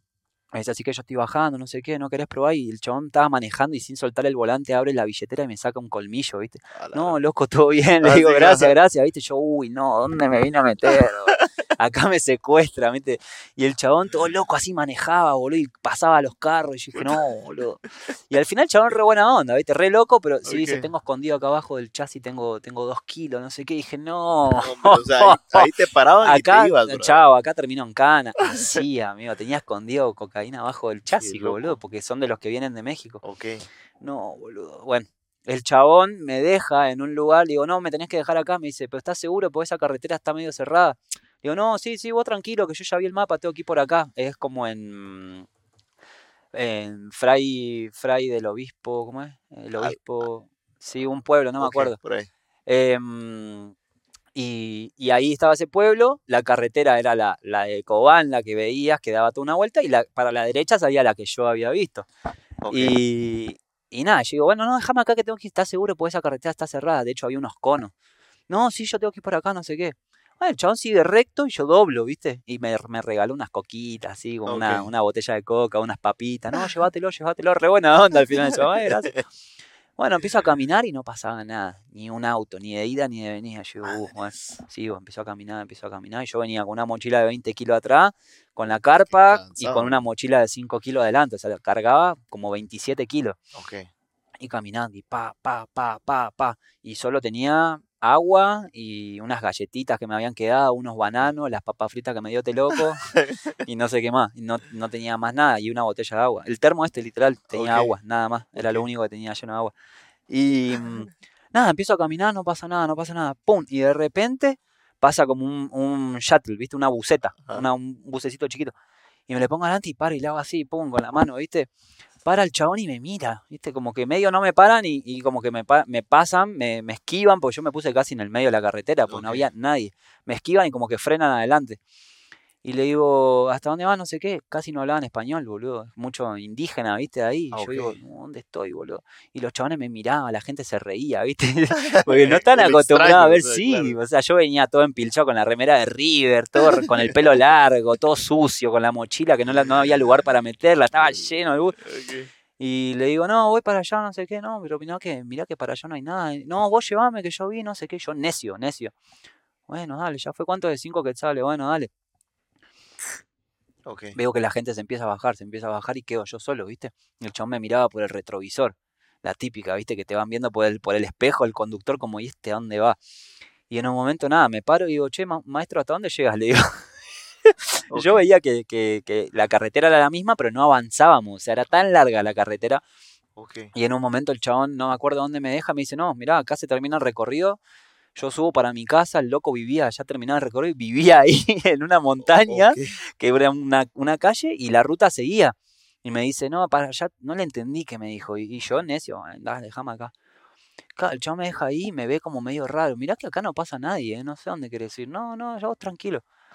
Yo, claro, idiota, ¿viste? Como Pues de que sí, yo, yo, yo me voy, yo me voy. Bueno, cuestión que llega la noche, se hace, se va oscureciendo y no pasa nada. Y yo tirado a un costado de la carretera, a donde el chabón dobló, se fue para su casa, yo me quedé. Y, Nada, y no pasaba nadie, no pasaba nadie. Pasa un camioncito y también me miran y venía como con su esposa, otro, otro microbusito. Le digo, por favor, llévame, no sé qué. Me dice, no, pero yo voy hasta acá adelante, vivo acá, como eran dos kilómetros más. Bueno, no importa, llévame, llévame, llévame, llévame. Bueno, bueno, dale, subiste, no te cobro nada. Otro, otro microbusero que se metió en su casa y la carretera seguía. Y me dejó ahí. Y ya se hizo de noche, boludo. Yo dije, uy, no, boludo, ¿qué hago? Me agarra la noche, no pasa nadie. Pum, armé la carpa. Literalmente no había casi pasto. O sea, estaba la carretera y un pedacito de coso y un barranco. O sea, yo ya estaba arriba de las montañas. Porque la carretera va subiendo y bueno, te das cuenta y de repente mirá y es todo selva. No hay nada. Y dije, no, boludo, bueno, empiezo a armar. Qué perdida. Sí, guacho, me empiezan a, comer todos los mosquitos. Había, tenía 100 mosquitos fácil. Yo armando la carpa así medio como pude. No tenía, no tenía luz porque no tenía ¿Y batería. ¿No tenías como sleeping? Sí, tenía sleeping, pero yo tenía que armar la carpa como afuera y no me puse. No sé, estaba re nervioso, perdido. medio armé la carpa y quería armar un fuego y yo estaba con la, con, la carpa cerrada para que no se metan los mosquitos y con la mano así tratando de prender unos, unos papelitos que había, estaba todo húmedo, boludo. O sea, era jungla subtropical, o sea, está todo húmedo. imagino eso, Y digo, no, listo, pum, cerré y me quedé en silencio, o sea, todo oscuro, y empiezo a escuchar, boludo, los, los, los monos aulladores, esto, ¿viste? Y yo flashaba, son, parecen jaguares, boludo, como, ¿viste? Como el grito, es como un tigre, boludo. Es como un sonido desgarrador. Ajá, exacto. Y yo digo, no, boludo, ¿dónde estoy? Acá me, va a comer un jaguar, ¿qué hago acá? Y la típica, las crisis del viaje, ¿viste? ¿Quién me mandó? ¿Qué hago acá? Solito. solo, qué pelotudo, ¿por qué no agarré por el otro lado si me están diciendo y yo necio? Bueno, en cuestión que pasé la noche así, medio petrificado, casi ni dormí. Medio me levanto, no sé ni qué hora era, pues no tenía batería en el teléfono. Ah, comí unas galletas que tenía y solo me quedaba agua. Entonces me levanto el otro día, era ya de madrugada, debían ser como las 6 de la mañana, no sé qué. Empiezo a caminar, listo, desarmo todo, empiezo a caminar, pum, pum, pum, pum. Pum, se termina la carretera empieza calle de tierra, tipo ripio. De un lado tenía la montaña y del otro tenía el barranco y todo eran hectáreas de jungla. No se veía nada, ni una casa, nada. O sea, literalmente era un barranco de andás a ver si te, te caes ahí te morís, porque no hay nada. Y empecé a caminar, veía serpientes muertas, viste, bichos así, re raros. Dije, no, boludo, ¿dónde estoy? subía, la, cada vez subía más la montaña, ya literalmente era así empinado, o sea, estaba subiendo a la montaña. Y nada, tomando agua y en un momento, pum, me quedo sin agua, ¿viste? Y digo, ¿qué voy a hacer de mi vida? ¿Qué voy a hacer? O sea, ya me quedé sin agua, todo. Nada, y en un momento... con hambre, me imagino. Sí, con, hambre, porque ya no, había, no tenía nada para comer. Y con las mochilas así, en un momento, bueno, me paro a descansar y digo, no, no, tengo que seguir, tengo que seguir, tengo que seguir, tengo que seguir. Sigo caminando, sigo caminando. Eh, y en un momento me quedé sin energía, literal. Me caí rendido así con la mochila puesta y empecé como medio a, alucinar, ¿viste? Porque el calor, no, no, había comido nada casi en 24 horas. Y empiezo medio a alucinar así, se me empiezan a pasar imágenes y veía todo, todo ese paisaje. Estaba a la altura de las nubes, boludo. O sea, veía las nubes así y digo, no, boludo, ¿dónde está? Ah, ya empezás como a perder un poco la, la... No pasaba ni un alma. No, no pasaba nadie. Y aparte yo no tenía ni idea qué hora era, no sabía qué día era. Bueno, de repente estaba así medio alucinando, pasan como, no sé, 20 minutos que estoy así tirado abajo del sol porque encima no había sombra, y de repente empiezo a escuchar y desaparece.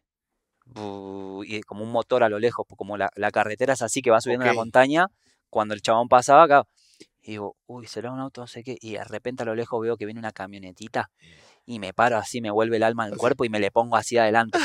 Me le pongo adelante. Y los chabones me miran como cuatro, dos adelante. Yo me imagino, o sea, ¿qué, ¿qué, pasó por la mente de ellos? Tal vez me, van a saltar o algo así. Sí, sí, sí, sí, sí, porque los chabones había dos atrás como sentados en la, en la caja, unas camionetitas estas Toyota las viejas, y dos adelante. Y me, y me pongo así adelante y le digo, loco, por favor, por favor, le digo. Y los chabones me miran, ¿viste? Y, y como que le pongo la mano así como para que no, para que no avancen, ¿viste? Y me le voy al lado Digo, loco, por favor, lléveme, estoy perdido, no sé qué. Y los chavales me miran y dicen, sí, sí, pero bueno, pero ¿a dónde vas? No sé qué. Le digo, no, tengo que llevar a, tengo que llegar a Semuc Champey. Ajá. Me dice, no, loco, pero vos estás re lejos, ¿qué haces acá? Esta, esta carretera está cerrada. Me dicen, nosotros vamos para no sé qué pueblo, porque tenían que ver unas granjas de cítricos, ahí todos cítricos, ¿viste? Hay limones, hay mandarinas. Le digo, no importa, lléveme a donde van. Bueno, listo, no sé qué. Me hago amigo de los chabones en el viaje, loco, ¿qué haces acá? Le cuento toda mi historia, no sé qué, no, vos estás re loco. Eran un par del Salvador y un par de chapines. Como que los salvadoreños venían a comprar, venían a ver unas tierras de, de naranja, no sé qué mierda. Y cualquiera. Y los chabones, nada, paramos en un pueblo, nada, me vuelve el alma del cuerpo y pegamos onda y en eso me dicen, bueno, mirá, ¿sabes qué? Yo voy para ese lado, no voy para, mm, para ¿cómo se llama el pueblo este antes de Semuchampey? Que es eh, Lanquín. Lanquín, ok. No voy para ese lado, pero me puedo desviar un poco y te dejo en Lanquín. Y de ahí en Lanquín vos te tenés que tomar una camioneta que te deja en Semuchampey. Uy, gracias, hermano, gracias, me salvaste la vida. Boludo, veo todo ese camino que tendría que haber hecho. Tra- tardamos cuatro horas en llegar hasta el pueblo ese donde me invitaron a comer. Ya de O sea, repente esa, el- esa camioneta te salvó la vida. me salvó la vida. Porque de repente la, ca- el- la carretera que era de Ripio ya se hacía una calle donde entraba un carro y de los dos lados había plantaciones de, de cítrico y ya era barro. Ok, Y tardamos tres horas en llegar, imagínate, caminando. madre. O sea, y los chavales me decían, no, que en realidad esta carretera no la usa nadie, no solo porque yo conozco, él me dijo el, el chapín, yo conozco, tengo familia no sé dónde y ellos lo, lo estoy trayendo a través, es como un atajo, pero en realidad esta carretera la están haciendo y está cerrada y no te lleva a ningún lado. No hubieran agarrado ese atajo, se hubieran ido por otro lado. Las cosas de la vida, boludo, es re loco, las sincronicidades. No, y aparte yo creo que pasaba una hora más y yo ya me desmayaba o algo porque no, no... Sin comida, sin agua. Yo soy, soy fuerte, pero ya te juro que esa fue la única vez en mi vida que llegué, agoté energías, literal, mi cuerpo ya no me respondía. Qué locura. Y bueno, nada, los chavales me dejan en Lanquín, boludo, re buena onda. Y ahí en Lanquín estuve, eh, me fue mal porque también el- venía de Belice, que era un clima re feo, y en Lanquín, en, en Semuc también, viste, el clima húmedo, Sí. subtropical, me, me- estuve trabajando y me picaron, me, me picaron, puse un pie en, una, en un hormiguero y me picaron 100 hormigas, me agarró fiebre. Venía en las malas, así, en las malas, en las bad, en las peores, boludo. Tuve como de fiebre tres días y yo también medio alucinando. ¿Y qué hago acá, loco? ¿Qué estoy haciendo? Ajá. Este lugar no es para mí, no sé qué. Y bueno, muy lindo igual ese muco, o sea, me iba y me tiraba al río, hermoso, o sea, me iba caminando por la jungla, iba con el machete, porque yo venía a modo, Modo, modo Rambo, viste, modo- trabajando la tierra, y dije, no, dame un machete y yo te trabajo ahí la tierra. Bueno, las chabonas me miraban, viste, como, ¿qué, qué, qué- qué hace? ¿Viste? Porque ellas querían voluntariado como de, no sé, de que, no sé, que querían que, que cocine para los huéspedes. Claro. No, no, a mí poneme a hacer otra cosa. Entonces iba y, y le cortaba los, los bananos, viste, poner, no, yo te corto los bananos. Iba con el machete y iba cortando con el machete la cintura, viste, y bueno, por lo menos hacía algo, viste. bueno. Y nada, y en un momento dije, no, no, listo, me tengo que ir. Conozco una polaca que me hago amigo y la chabona también estaba re mal del estómago, no sé qué. Me dijo, che, mirá, yo mañana me voy para Antigua, ¿querés que vayamos juntos y vamos a Raid? Porque la chabona de, de Polonia haciendo dedo. Porque hablaba muy bien español porque vivió mucho tiempo en España. Entonces se sentía cómoda en Latinoamérica viajando a dedo. Sola, sola, sola, sola. qué dije, atrevida, ¿no? Sí, sí, le dije, dale, vamos de una, vamos de una. La Magda, la Magdalena. Y, mm, y nada, al otro día agarramos nuestras cosas, hablé con los de hostel, le agradecí y todo, pero no, no, no me cabió. Y aparte no me pagaban nada, era solo por comida y era un dolor de voy. Dormía en una carpa también y lleno de hormigas. Y aparte las hormigas caen en Muchampey. Si, na- si nadie fue a Muchampey, le comento que hay unas hormigas que son, o sea, que cuando las agarrás, agarrás, o sea, un bicho, parece una carcasa y tienen unos dientes. Y te- la- las, las hormigas te muerden con los dientes y te inyectan como una babita que tienen ellas que son como medio que, que te dan picazón, alergia. Y la chabona esta también le picó a las hormigas, como es blanquita, rubia, le hicieron mierda a la piel. bueno, nada. Y nada, nos fuimos. Pegué un couchsurfing en San Lucas. Ajá. Yo no sabía ni dónde era San Lucas. O sea, no sabía que estaba a una hora de Antigua, ¿me entendés? Yo Sí. quería venir a Antigua. Y bueno, nada, me fui, nos fuimos con aquella, nos llevaron dos camionetas a dedo, así a Ray, nos dejaron en San Lucas. Ella había pegado otro couchsurfing, nos estábamos en la capital, eh, llegando a la capital y nos dividimos. Ella se fue para un lado, yo para otro. Nos tomamos un bus. Yo de la capital me fui en un bus a San Lucas, como bajando hacia la antigua, y ella se fue para la capital, para otro lado. Entonces nos tomamos el mismo bus y ella se bajó antes. Y yo viendo el mapa, viste, que yo no, no entendía nada dónde estaba. Y el chabón me había dicho, no, es acá en San Lucas, me pasó, me pasó así nomás, a los chapí, ¿me entendés? Como, a ver, fíjate cómo llegaba, viste, no, San Lucas, que no sé qué. Y yo como me la, siempre me la rebusco, bueno, empiezo a caminar, y ya lo que son las cosas de vida. San Lucas. O sea, me dejan la carretera de San Lucas, la, la, la buceta, como bajando para la Claro. antigua, y yo estaba re perdido. El chabón vivía en unos condominios para adentro de San Lucas. Y yo empiezo a caminar, ¿viste? Y preguntando, y la gente me dice, sí, a la vuelta. Otro me dice, no, acá dos cuadras. Y yo estaba re perdido, ya no, no tenía saldo, no, no sabía cómo llegar. Me había hecho una captura de, de la zona, del condominio. Y yo preguntaba el nombre del condominio y nadie lo conocía. Y en un momento estaba caminando, perdido así, porque no tenía contacto con el chabón que él me estaba esperando. Eran como las 10 de la noche ya. Y por San Lucas, o sea, no es tan picante, pero Sí, pero a la noche no hay nadie, sí, ajá, sí. o sea, y estás perdido, no conoces, o sea, yo vengo de barrio picante también y me, me- me sé cuidar, o sea, no me voy a regalar, Claro. pero venía con mi mochila, con todas mis cosas, y de repente me frena una moto, y dije, uh, Eh. amigo, amigo, o sea, de la mano de enfrente, el chabón venía de- del otro lado, amigo, amigo, no sé qué, y yo ni le contesto, sigo caminando, ¿viste? Y da la vuelta y se me pone al lado, digo, uh, este me va re afanada, ¿viste? Como me seguía con la moto y me dice, hey, amigo, eh, how are you? Me dice, no, hablo español, ¿qué onda, amigo? ¿Todo bien? Le digo, y yo seguía caminando. Me dice, sí, sí, todo bien, ah, ¿hablas español? ¿De dónde sos? Sí, sí, sí, soy argentino. Ah, ah, bueno, ¿a dónde vas? No, estoy buscando un condominio, un amigo. Pará, pará, yo te llevo, yo, yo sé dónde es. ¿En Ah. serio? Me dice, sí, sí, sí, yo te llevo, es acá como a cinco cuadras. Pero es para, o sea, no, está yendo mal, me dice. Le digo, ¿en serio? Sí, bueno, ya fue, ¿viste? Pero me y- subo. y ¿Te dio como confianza? O, Sí, o no, como que sos, sos perceptivo, ¿viste? Y el chabón como que me, me quiso entrar, yo no le quería dar y al final sentí como que, que estaba todo bien. Ok. Y me subí a la moto con el chabón. me dice, no, que soy, yo soy profesor de inglés y por Ah, eso te hablé en inglés, porque a veces veo extranjeros que están perdidos. Un genio, Qué boludo. suertudo. Sí, amigo, me subí en la moto con todas las cosas. y el chabón todavía me dice, vamos a fumar un porrito ahí. Digo, no, No, pará, va, que yo tampoco, sí, sí, tampoco sé, viste, a dónde me iba a llevar. Y dije, no, no, déjame acá que me están esperando, viste. Me- Ah, bueno, dale, dale, sigues acá el condominio, pregunta. Gracias, loco, te agradezco. Y ya, se fue. Y ahí conecté con el chabón del onda. Nos quedamos un par de días y, y nada, después me vine Ahí para estabas Antigua. bien cerca del antiguo. Sí, sí, después me tomé un bus y me vine a Antigua. Ok. Y ahí pegué otro voluntariado, que fue el primer lugar donde arranqué, que era un chabón que tenía un restaurante italiano, que ya no existe.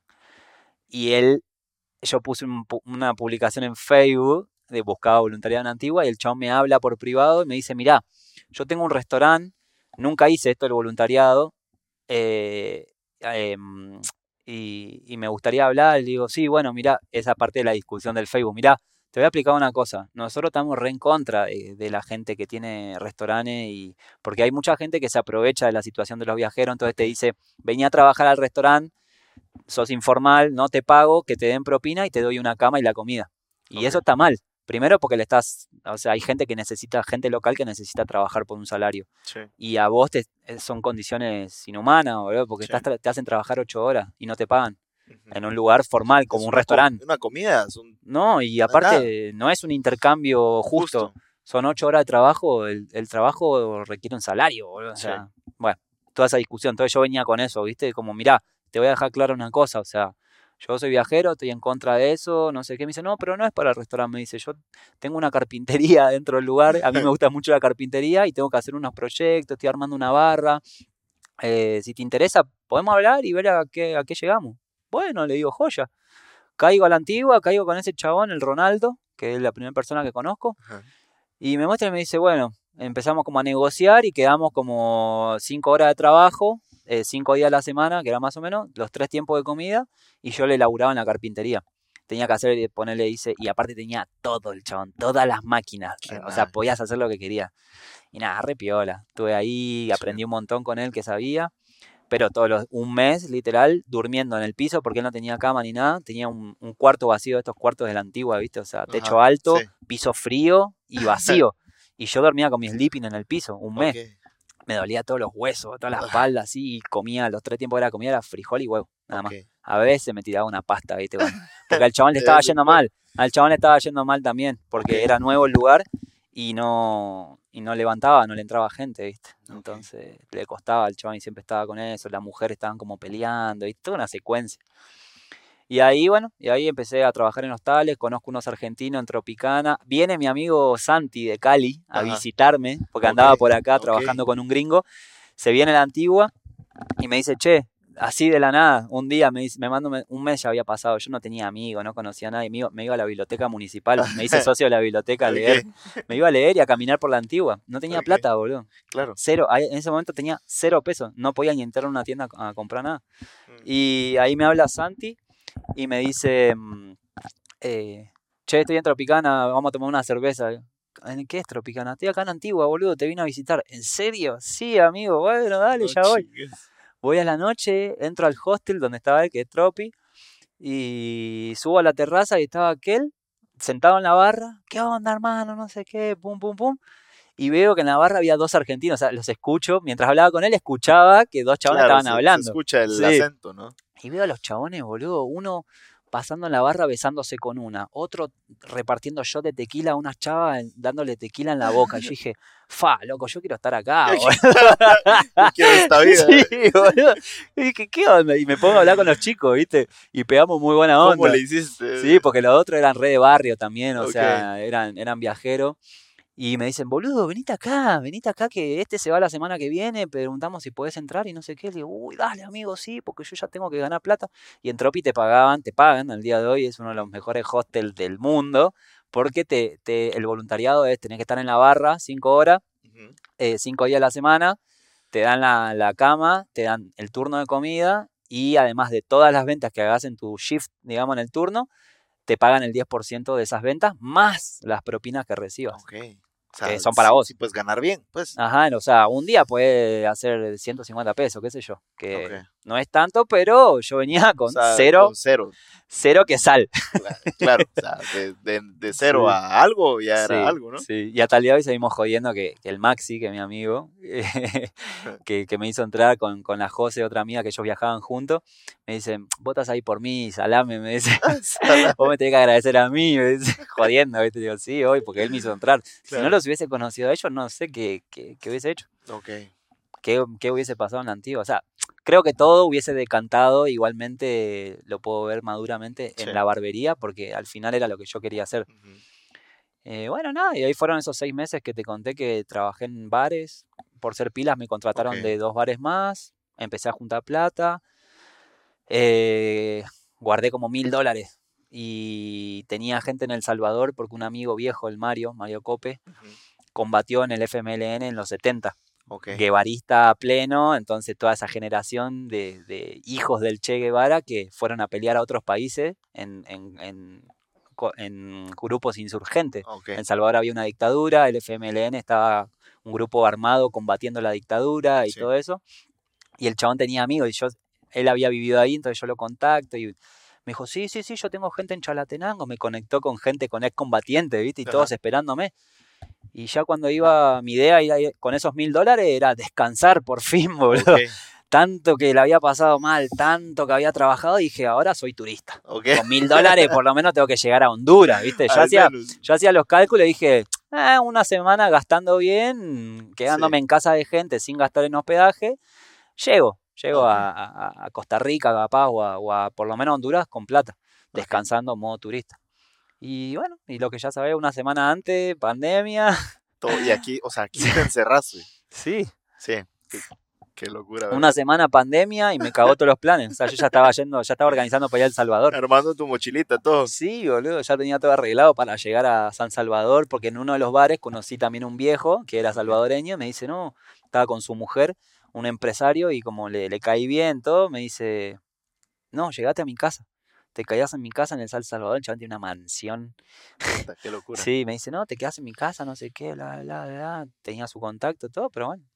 Al final me quedé y nada, empecé a cortar pelo más, más seguido. O sea, en Tropi yo ya cortaba pelo a, a mis amigos, digamos, Ok. por Pero siempre quedó así como, como ese hobby, por así decirlo. Siempre quedó como en segundo plano la barbería, porque obviamente yo en ese momento estaba ganando buena plata en el bar.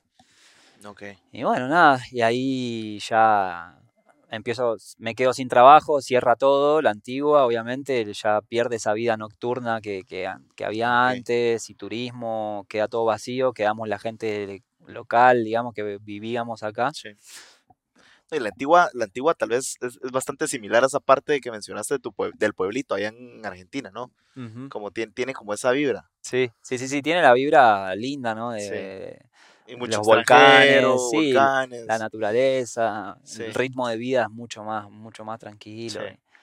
Y, bueno, nada, y ahí empecé a cortar más pelo, llegaban amigos, yo le cobraba, no sé, 15 quetzales y algunos me dejaban 100. en eso empiezo a trabajar en una, no a trabajar, sino a ser parte de una organización que le estaba dando comida a la gente en situación de calle, porque ahí se complicó todo. Sí. O sea, sabemos que acá el Estado no, no le da nada a nadie.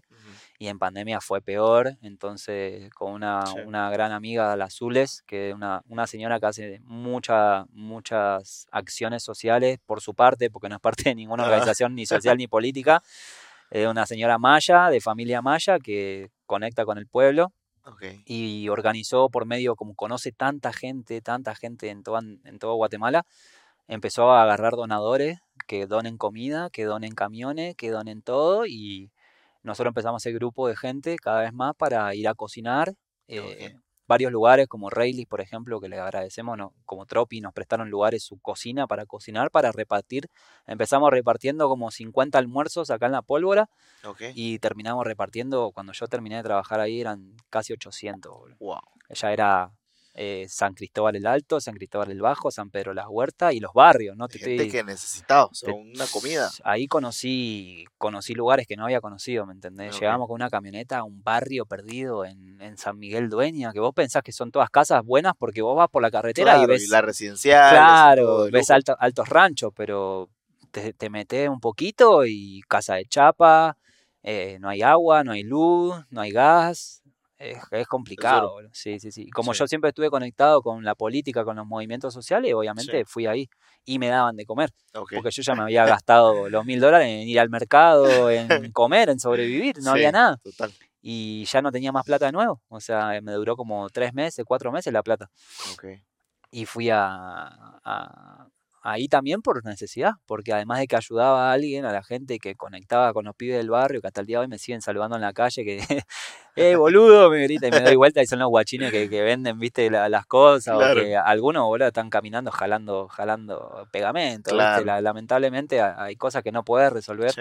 Pero soy amigo de, de los pibes que me vuelven loco, sí, y, mm, y por necesidad, porque no tenía para comer. Y obviamente los que estábamos en la organización, hay veces que cosas que se pudrían, bueno chicos, llévense un bolsón de verdura, eh, ven que, vean qué hacen, Mm, arroz, fideo, No, qué interesante. sí, bro. No, y, y justamente ahorita ya llegando, como ya por, por tiempo, ya voy a pasar a unas preguntas para ir aterrizando el podcast. dale, Es, es increíble, eh, la verdad es que te topas con pocas personas. Yo, yo he tenido la oportunidad de, de- de platicar y conocer muchas, muchas historias por el podcast. eh, y es bien raro toparse con alguien que de verdad ame lo que hace.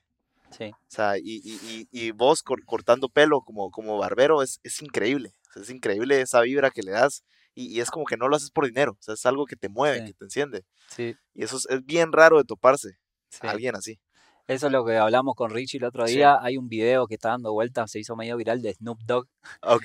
un reel que dura 30 segundos, que es Snoop Dogg hablando en una radio, no sé qué le preguntan, y el chabón dice, eh, si vos vas a ir a un trabajo pensando en el dinero, te va a ir muy mal. Vas a poder estar cambiando de trabajo toda tu vida. Ahora, si vos vas a un trabajo y realmente amás lo que haces, por más que sea limpiar eh, pisos, boludo, limpiar baño, y lo haces al máximo, el dinero va a llegar solo. Y cuando llegue Sí. el dinero, va a ser algo que no lo esperabas, entonces lo vas a ver como lo que es, un premio, ¿me entendés? Un premio Sí. al esfuerzo. Y ahí te, va, te vas a dar cuenta lo importante que es eh, hacer las cosas desde, desde el corazón. Porque es como el otro día, no sé, yo estaba baldeando el pollo, yo ya trabajé como contamos la historia, traba- limpié todo. baño, hice todo. Entonces yo cuando limpio el piso, soy el mejor limpiador de piso, olvídate, yo soy el Maradona. Maradona limpiando piso y el otro día partí un palo, ¿viste? De lo fuerte que le estaba dando, ¡pa! De parte el palo. Sí, entonces eso me estoy re de acuerdo con el Snoop Dogg Sí. porque es así. Y obviamente, lamentablemente el mundo en el que vivimos, mucha, mucha gente, mucha, no mucha gente, muchas veces, eh, la vorágine de la rutina y de que tenés hijo y de que hay que pagar esto y que hay que pagar lo otro y que el sistema te va llevando por ese camino de la esclavitud, es re difícil, ¿me Sí. Y es re difícil. Yo no soy de la clase de persona, estos progres que dicen, ay, no, sí, trata de ser feliz y buscar lo que... Porque en realidad es re difícil. O sea, yo soy Sí. un privilegiado, pero tomé decisiones. Entonces Sí. les digo a todos, o sea, mi mensaje de siempre que alguien se sienta en una silla de barbería o que con- conecto con alguien, mi mensaje es, loco, toma tus decisiones. O sea, en el peor lugar donde estés, eh, seas pobre, seas rico, eh, hay, que, hay que ver qué se hace para, para buscar ese camino de felicidad, boludo, Sí. porque que es un, un camino eterno, porque, o sea, Siempre yo me podría. Hay gente que se muere, boludo, y no, no- no- nunca hizo algo que le gustó, simplemente tuvo dinero, pero ese dinero no se lo llevó. Capaz no lo disfrutó, como me pasó a mí. Yo tenía un montón de plata en efectivo, tenía la billetera así y no era feliz. Sí. sea, claro, Qué, qué increíble, sí. Bro, qué increíble tu historia. Y paso a unas últimas preguntas ya para ir aterrizando el podcast y voy por la siguiente. ¿Cuál ha sido esa decisión que tomaste y que cambió tu vida para siempre? O sea, si no hubieras tomado esa decisión puntualmente, hubieras estado en otro lado, totalmente diferente. ¿Como ¿Cuál fue? Si pudieras escoger una. No, y, lo mismo, lo- la, la- la- la columna vertebral de mi vida, el viaje.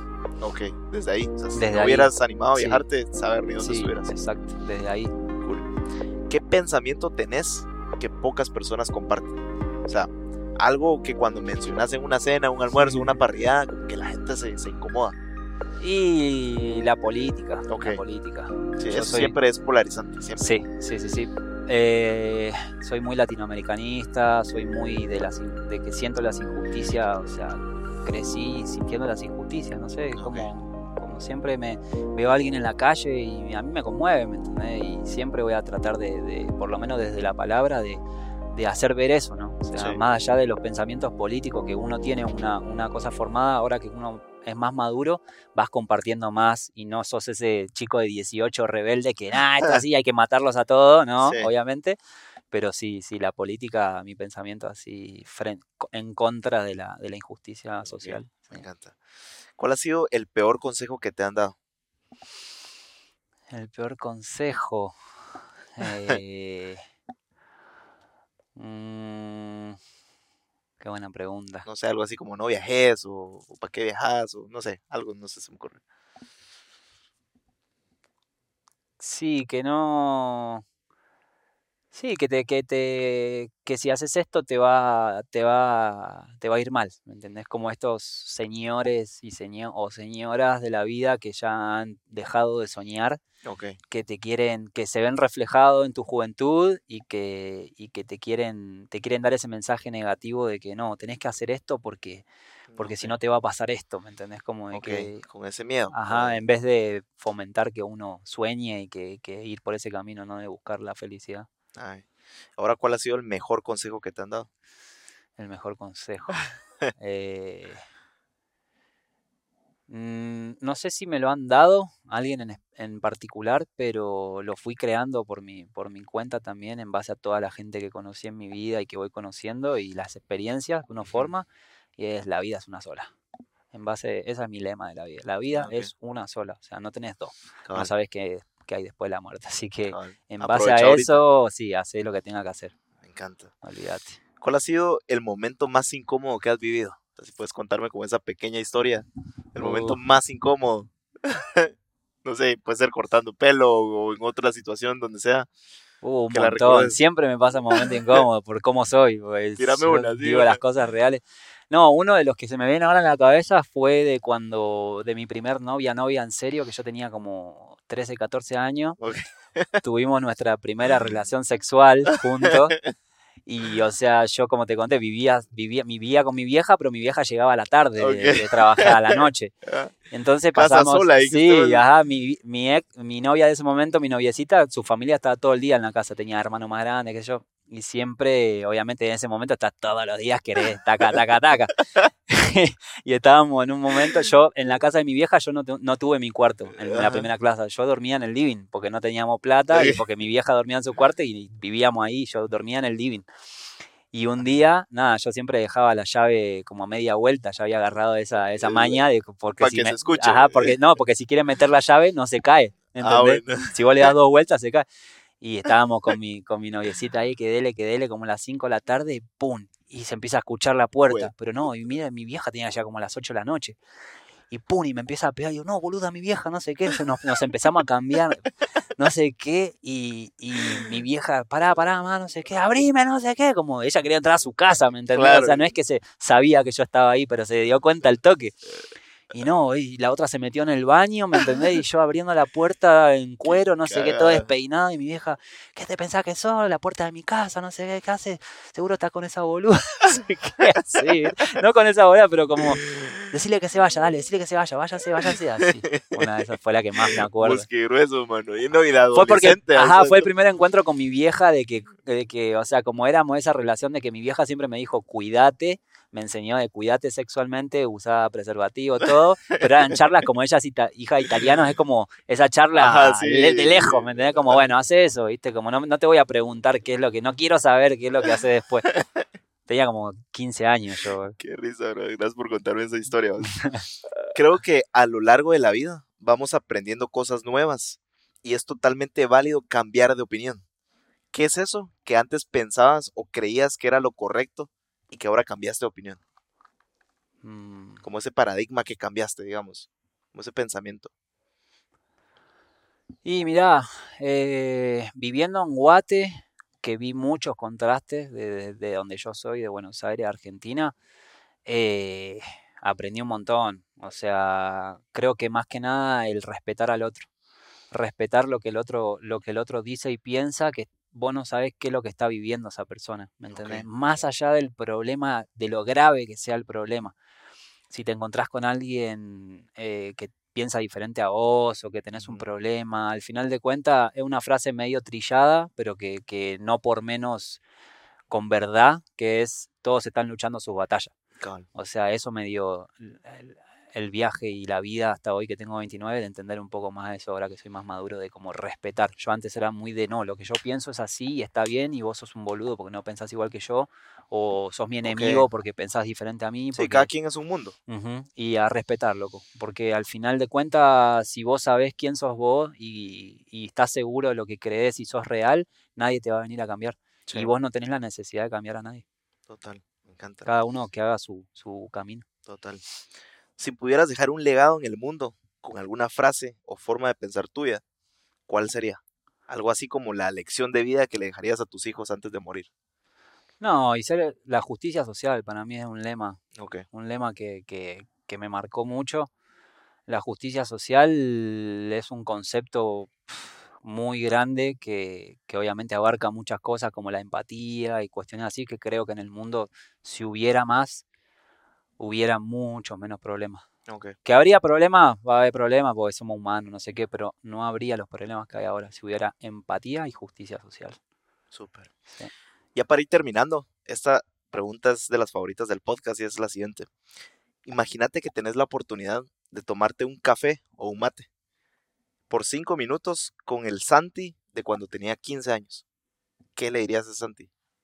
Oh, cago de Tu risa. Santi de ahorita con el Santi de 15 años. ¿Qué le dirías? Y. Uf. Hubiese. No sé, que. Es que, bueno, sí. No me arrepiento, la verdad que no me arrepiento de nada. Pero, pero sí le diría que, que escuche más. Ok. Que, que escuche más. Eres como muy rebelde, muy... Sí, sí, sí, sí. Que escuche más y que, y que, y que quiera más. Porque sí, estaba muy cerrado en ese momento. Muy en la de uno. Pero al final, al día de hoy, terminé en el mismo camino. Claro. Quizá me costó un poco más, pero eso, Sí, sí, llegas. ¿Cuál es tu rutina, brother? ¿Cómo arranca tu día? ¿Cómo termina tu día? Si tuvieras hábitos que querrás compartir aquí Mm. al- al- a todos los que escuchan el podcast. Y bueno, ya hace como un año y medio que tengo en medio la rutinita. Eh, me levanto, a veces voy al gimnasio, a veces hago boxeo, a veces no. Eh, Sí. Me tomo unos mates, desayuno tranquilo. eh, a veces me pongo a ver las noticias, a veces leo, eh, me vengo a trabajar, trabajo de lo que amo, lo que me gusta. Trato de que me pasen cosas interesantes en el trabajo, hablar con la gente, conectar, em, aprender algo nuevo, hacer algo nuevo en el trabajo. Siempre estamos creando. El otro día, nada, estoy haciendo muchos videos de filmación así que me vienen a filmar y hacemos, no sé, líneas en la cabeza. Ahora queremos empezar a pintar pelo. Eh, siempre estamos tratando de hacer algo nuevo, viste, acá en la barbería. ok. Y después nada, llego a mi casa, a veces estoy con, con, con la Jime, que es la chica con la que ando ahora, eh, compartimos, a veces salimos a comer, a veces no, a veces estoy en la mía, me quedo descansando. me voy a acostar como a las 9, 10, veo series, a veces leo, Nada. y así. Pero eh, solo déjame decir esto. Eh, no es la misma rutina. O sea, siempre cambia, o sea, siempre... Exacto, no lo tomo como una rutina. Porque yo, por ejemplo, no sé, el miércoles me voy a ir a caminar al Cerro de la Cruz. Y voy a ir a las 7 de la mañana, voy a ver el amanecer y voy a ver el pueblo, las montañas y voy a respirar aire puro y me voy a tomar unos mates, o voy a fumar y voy a arrancar mi día de otra manera. Eso en la ciudad no lo podría haber Tu hecho. rutina ¿me es no tener rutina. Exacto, o sea, siempre sí la rutina me ordena porque el trabajo, el trabajo te ordena y es importante, pero Sí. siempre trato de hacer cosas diferentes. O viajar un fin de semana. Ahora por ejemplo estamos con la parrilla, con Sí, el- los eventos de parrilla, ajá, estamos Sí. haciendo carne, entonces me voy y hago otra cosa y así. Me encanta. Ok, ¿qué película o libro recomendás que te haya cambiado la vida? Libro, eh, me quedo con, con relatos, eh, ¿cómo era que se llamaba? Em, relatos de poder de. Castaneda. De Castaneda me gustan todos los libros, es muy bueno, es muy, se lo recomiendo a muchas personas de, de esto de los indios toltecas y de, y de, eh, de ver la vida de- en otros planos, ¿no? De, de- Sí. Más allá de las drogas y alucinógenos, sino de una manera de ser, del camino del guerrero, los Mm. cuatro acuerdos y Eso todo es eso. buenísimo. Bueno, Los Cuatro Acuerdos, que es otro libro aparte, también es- me cambió mucho. me- Mm. Lo tengo como una Biblia, es como cada tanto volvés, ¿viste? Ajá, volvés. Volvés a ese camino. Y una peli. em,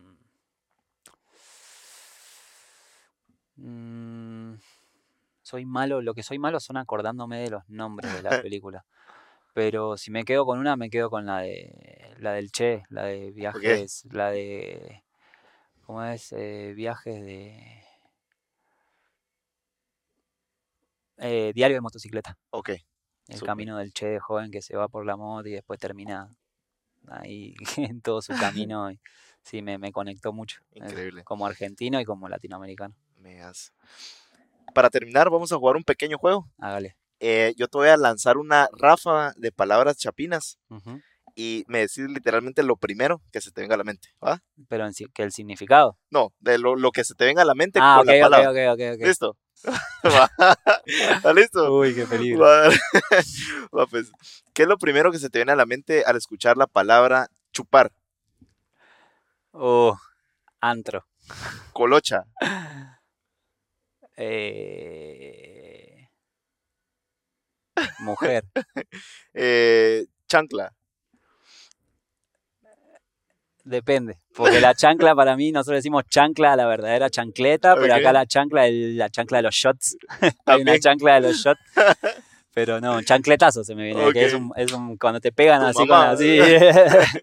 Buenísimo. Pues, bro, buena onda. Me disfruté y seguramente todos los que llegaron hasta el final de este episodio se la gozaron.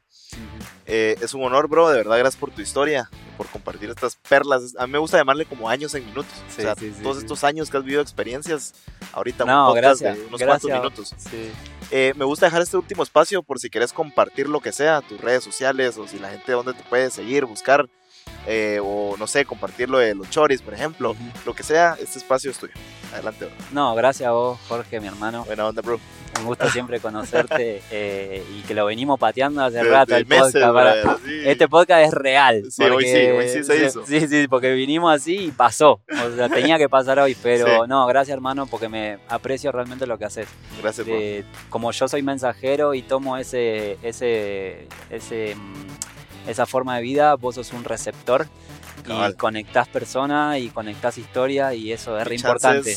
Escuchar Mostrar las historias. y escuchar para mí eso es re loco. No todas Sí. las personas tienen ese don Sí, y tendríamos que hacerlo más. Por eso te dije que, me, que le dijera a mi Santi de los 15 que escuche, sí. porque a veces no escuchamos y escuchar, callarse un poco cuando uno quiere decir las cosas y callarse y escuchar lo que el otro tiene para decir es re importante. Sí, Así que gracias por eso, hermano. Más allá de no por mí, sino por lo que haces. gracias, bro. Em, ya sabes que acá sos bienvenido siempre, eh, se te aprecia. Y no, el mensaje general, nada. eh, le- les digo a todo eso, que si tienen la chance de viajar, loco, que viajen, que, que abran su cabeza, que sean felices, que traten de no enroscarse por cosas. La vida, la vida es así, estás en las buenas, estás en las Sí. malas, estás en las más o menos, pero siempre tenés que tomar las señales para salir adelante.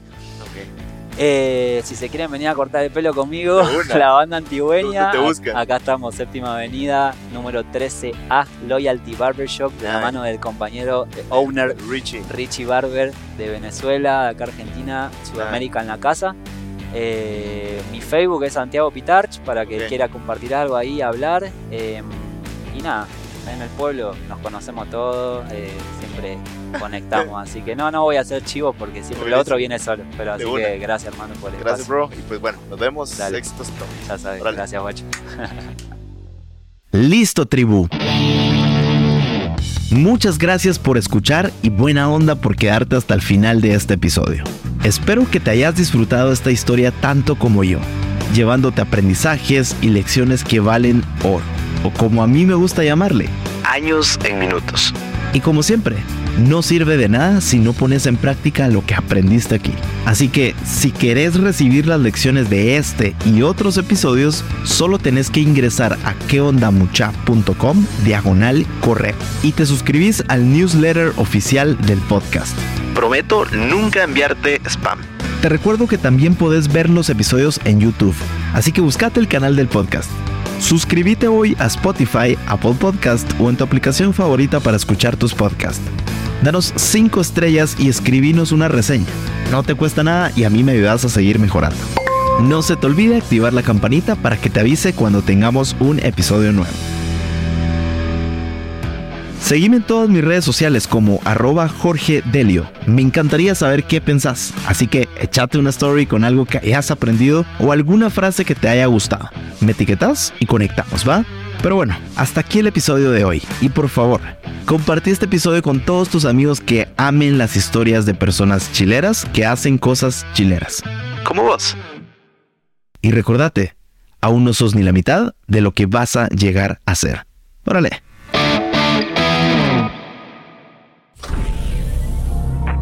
Verso Podcast.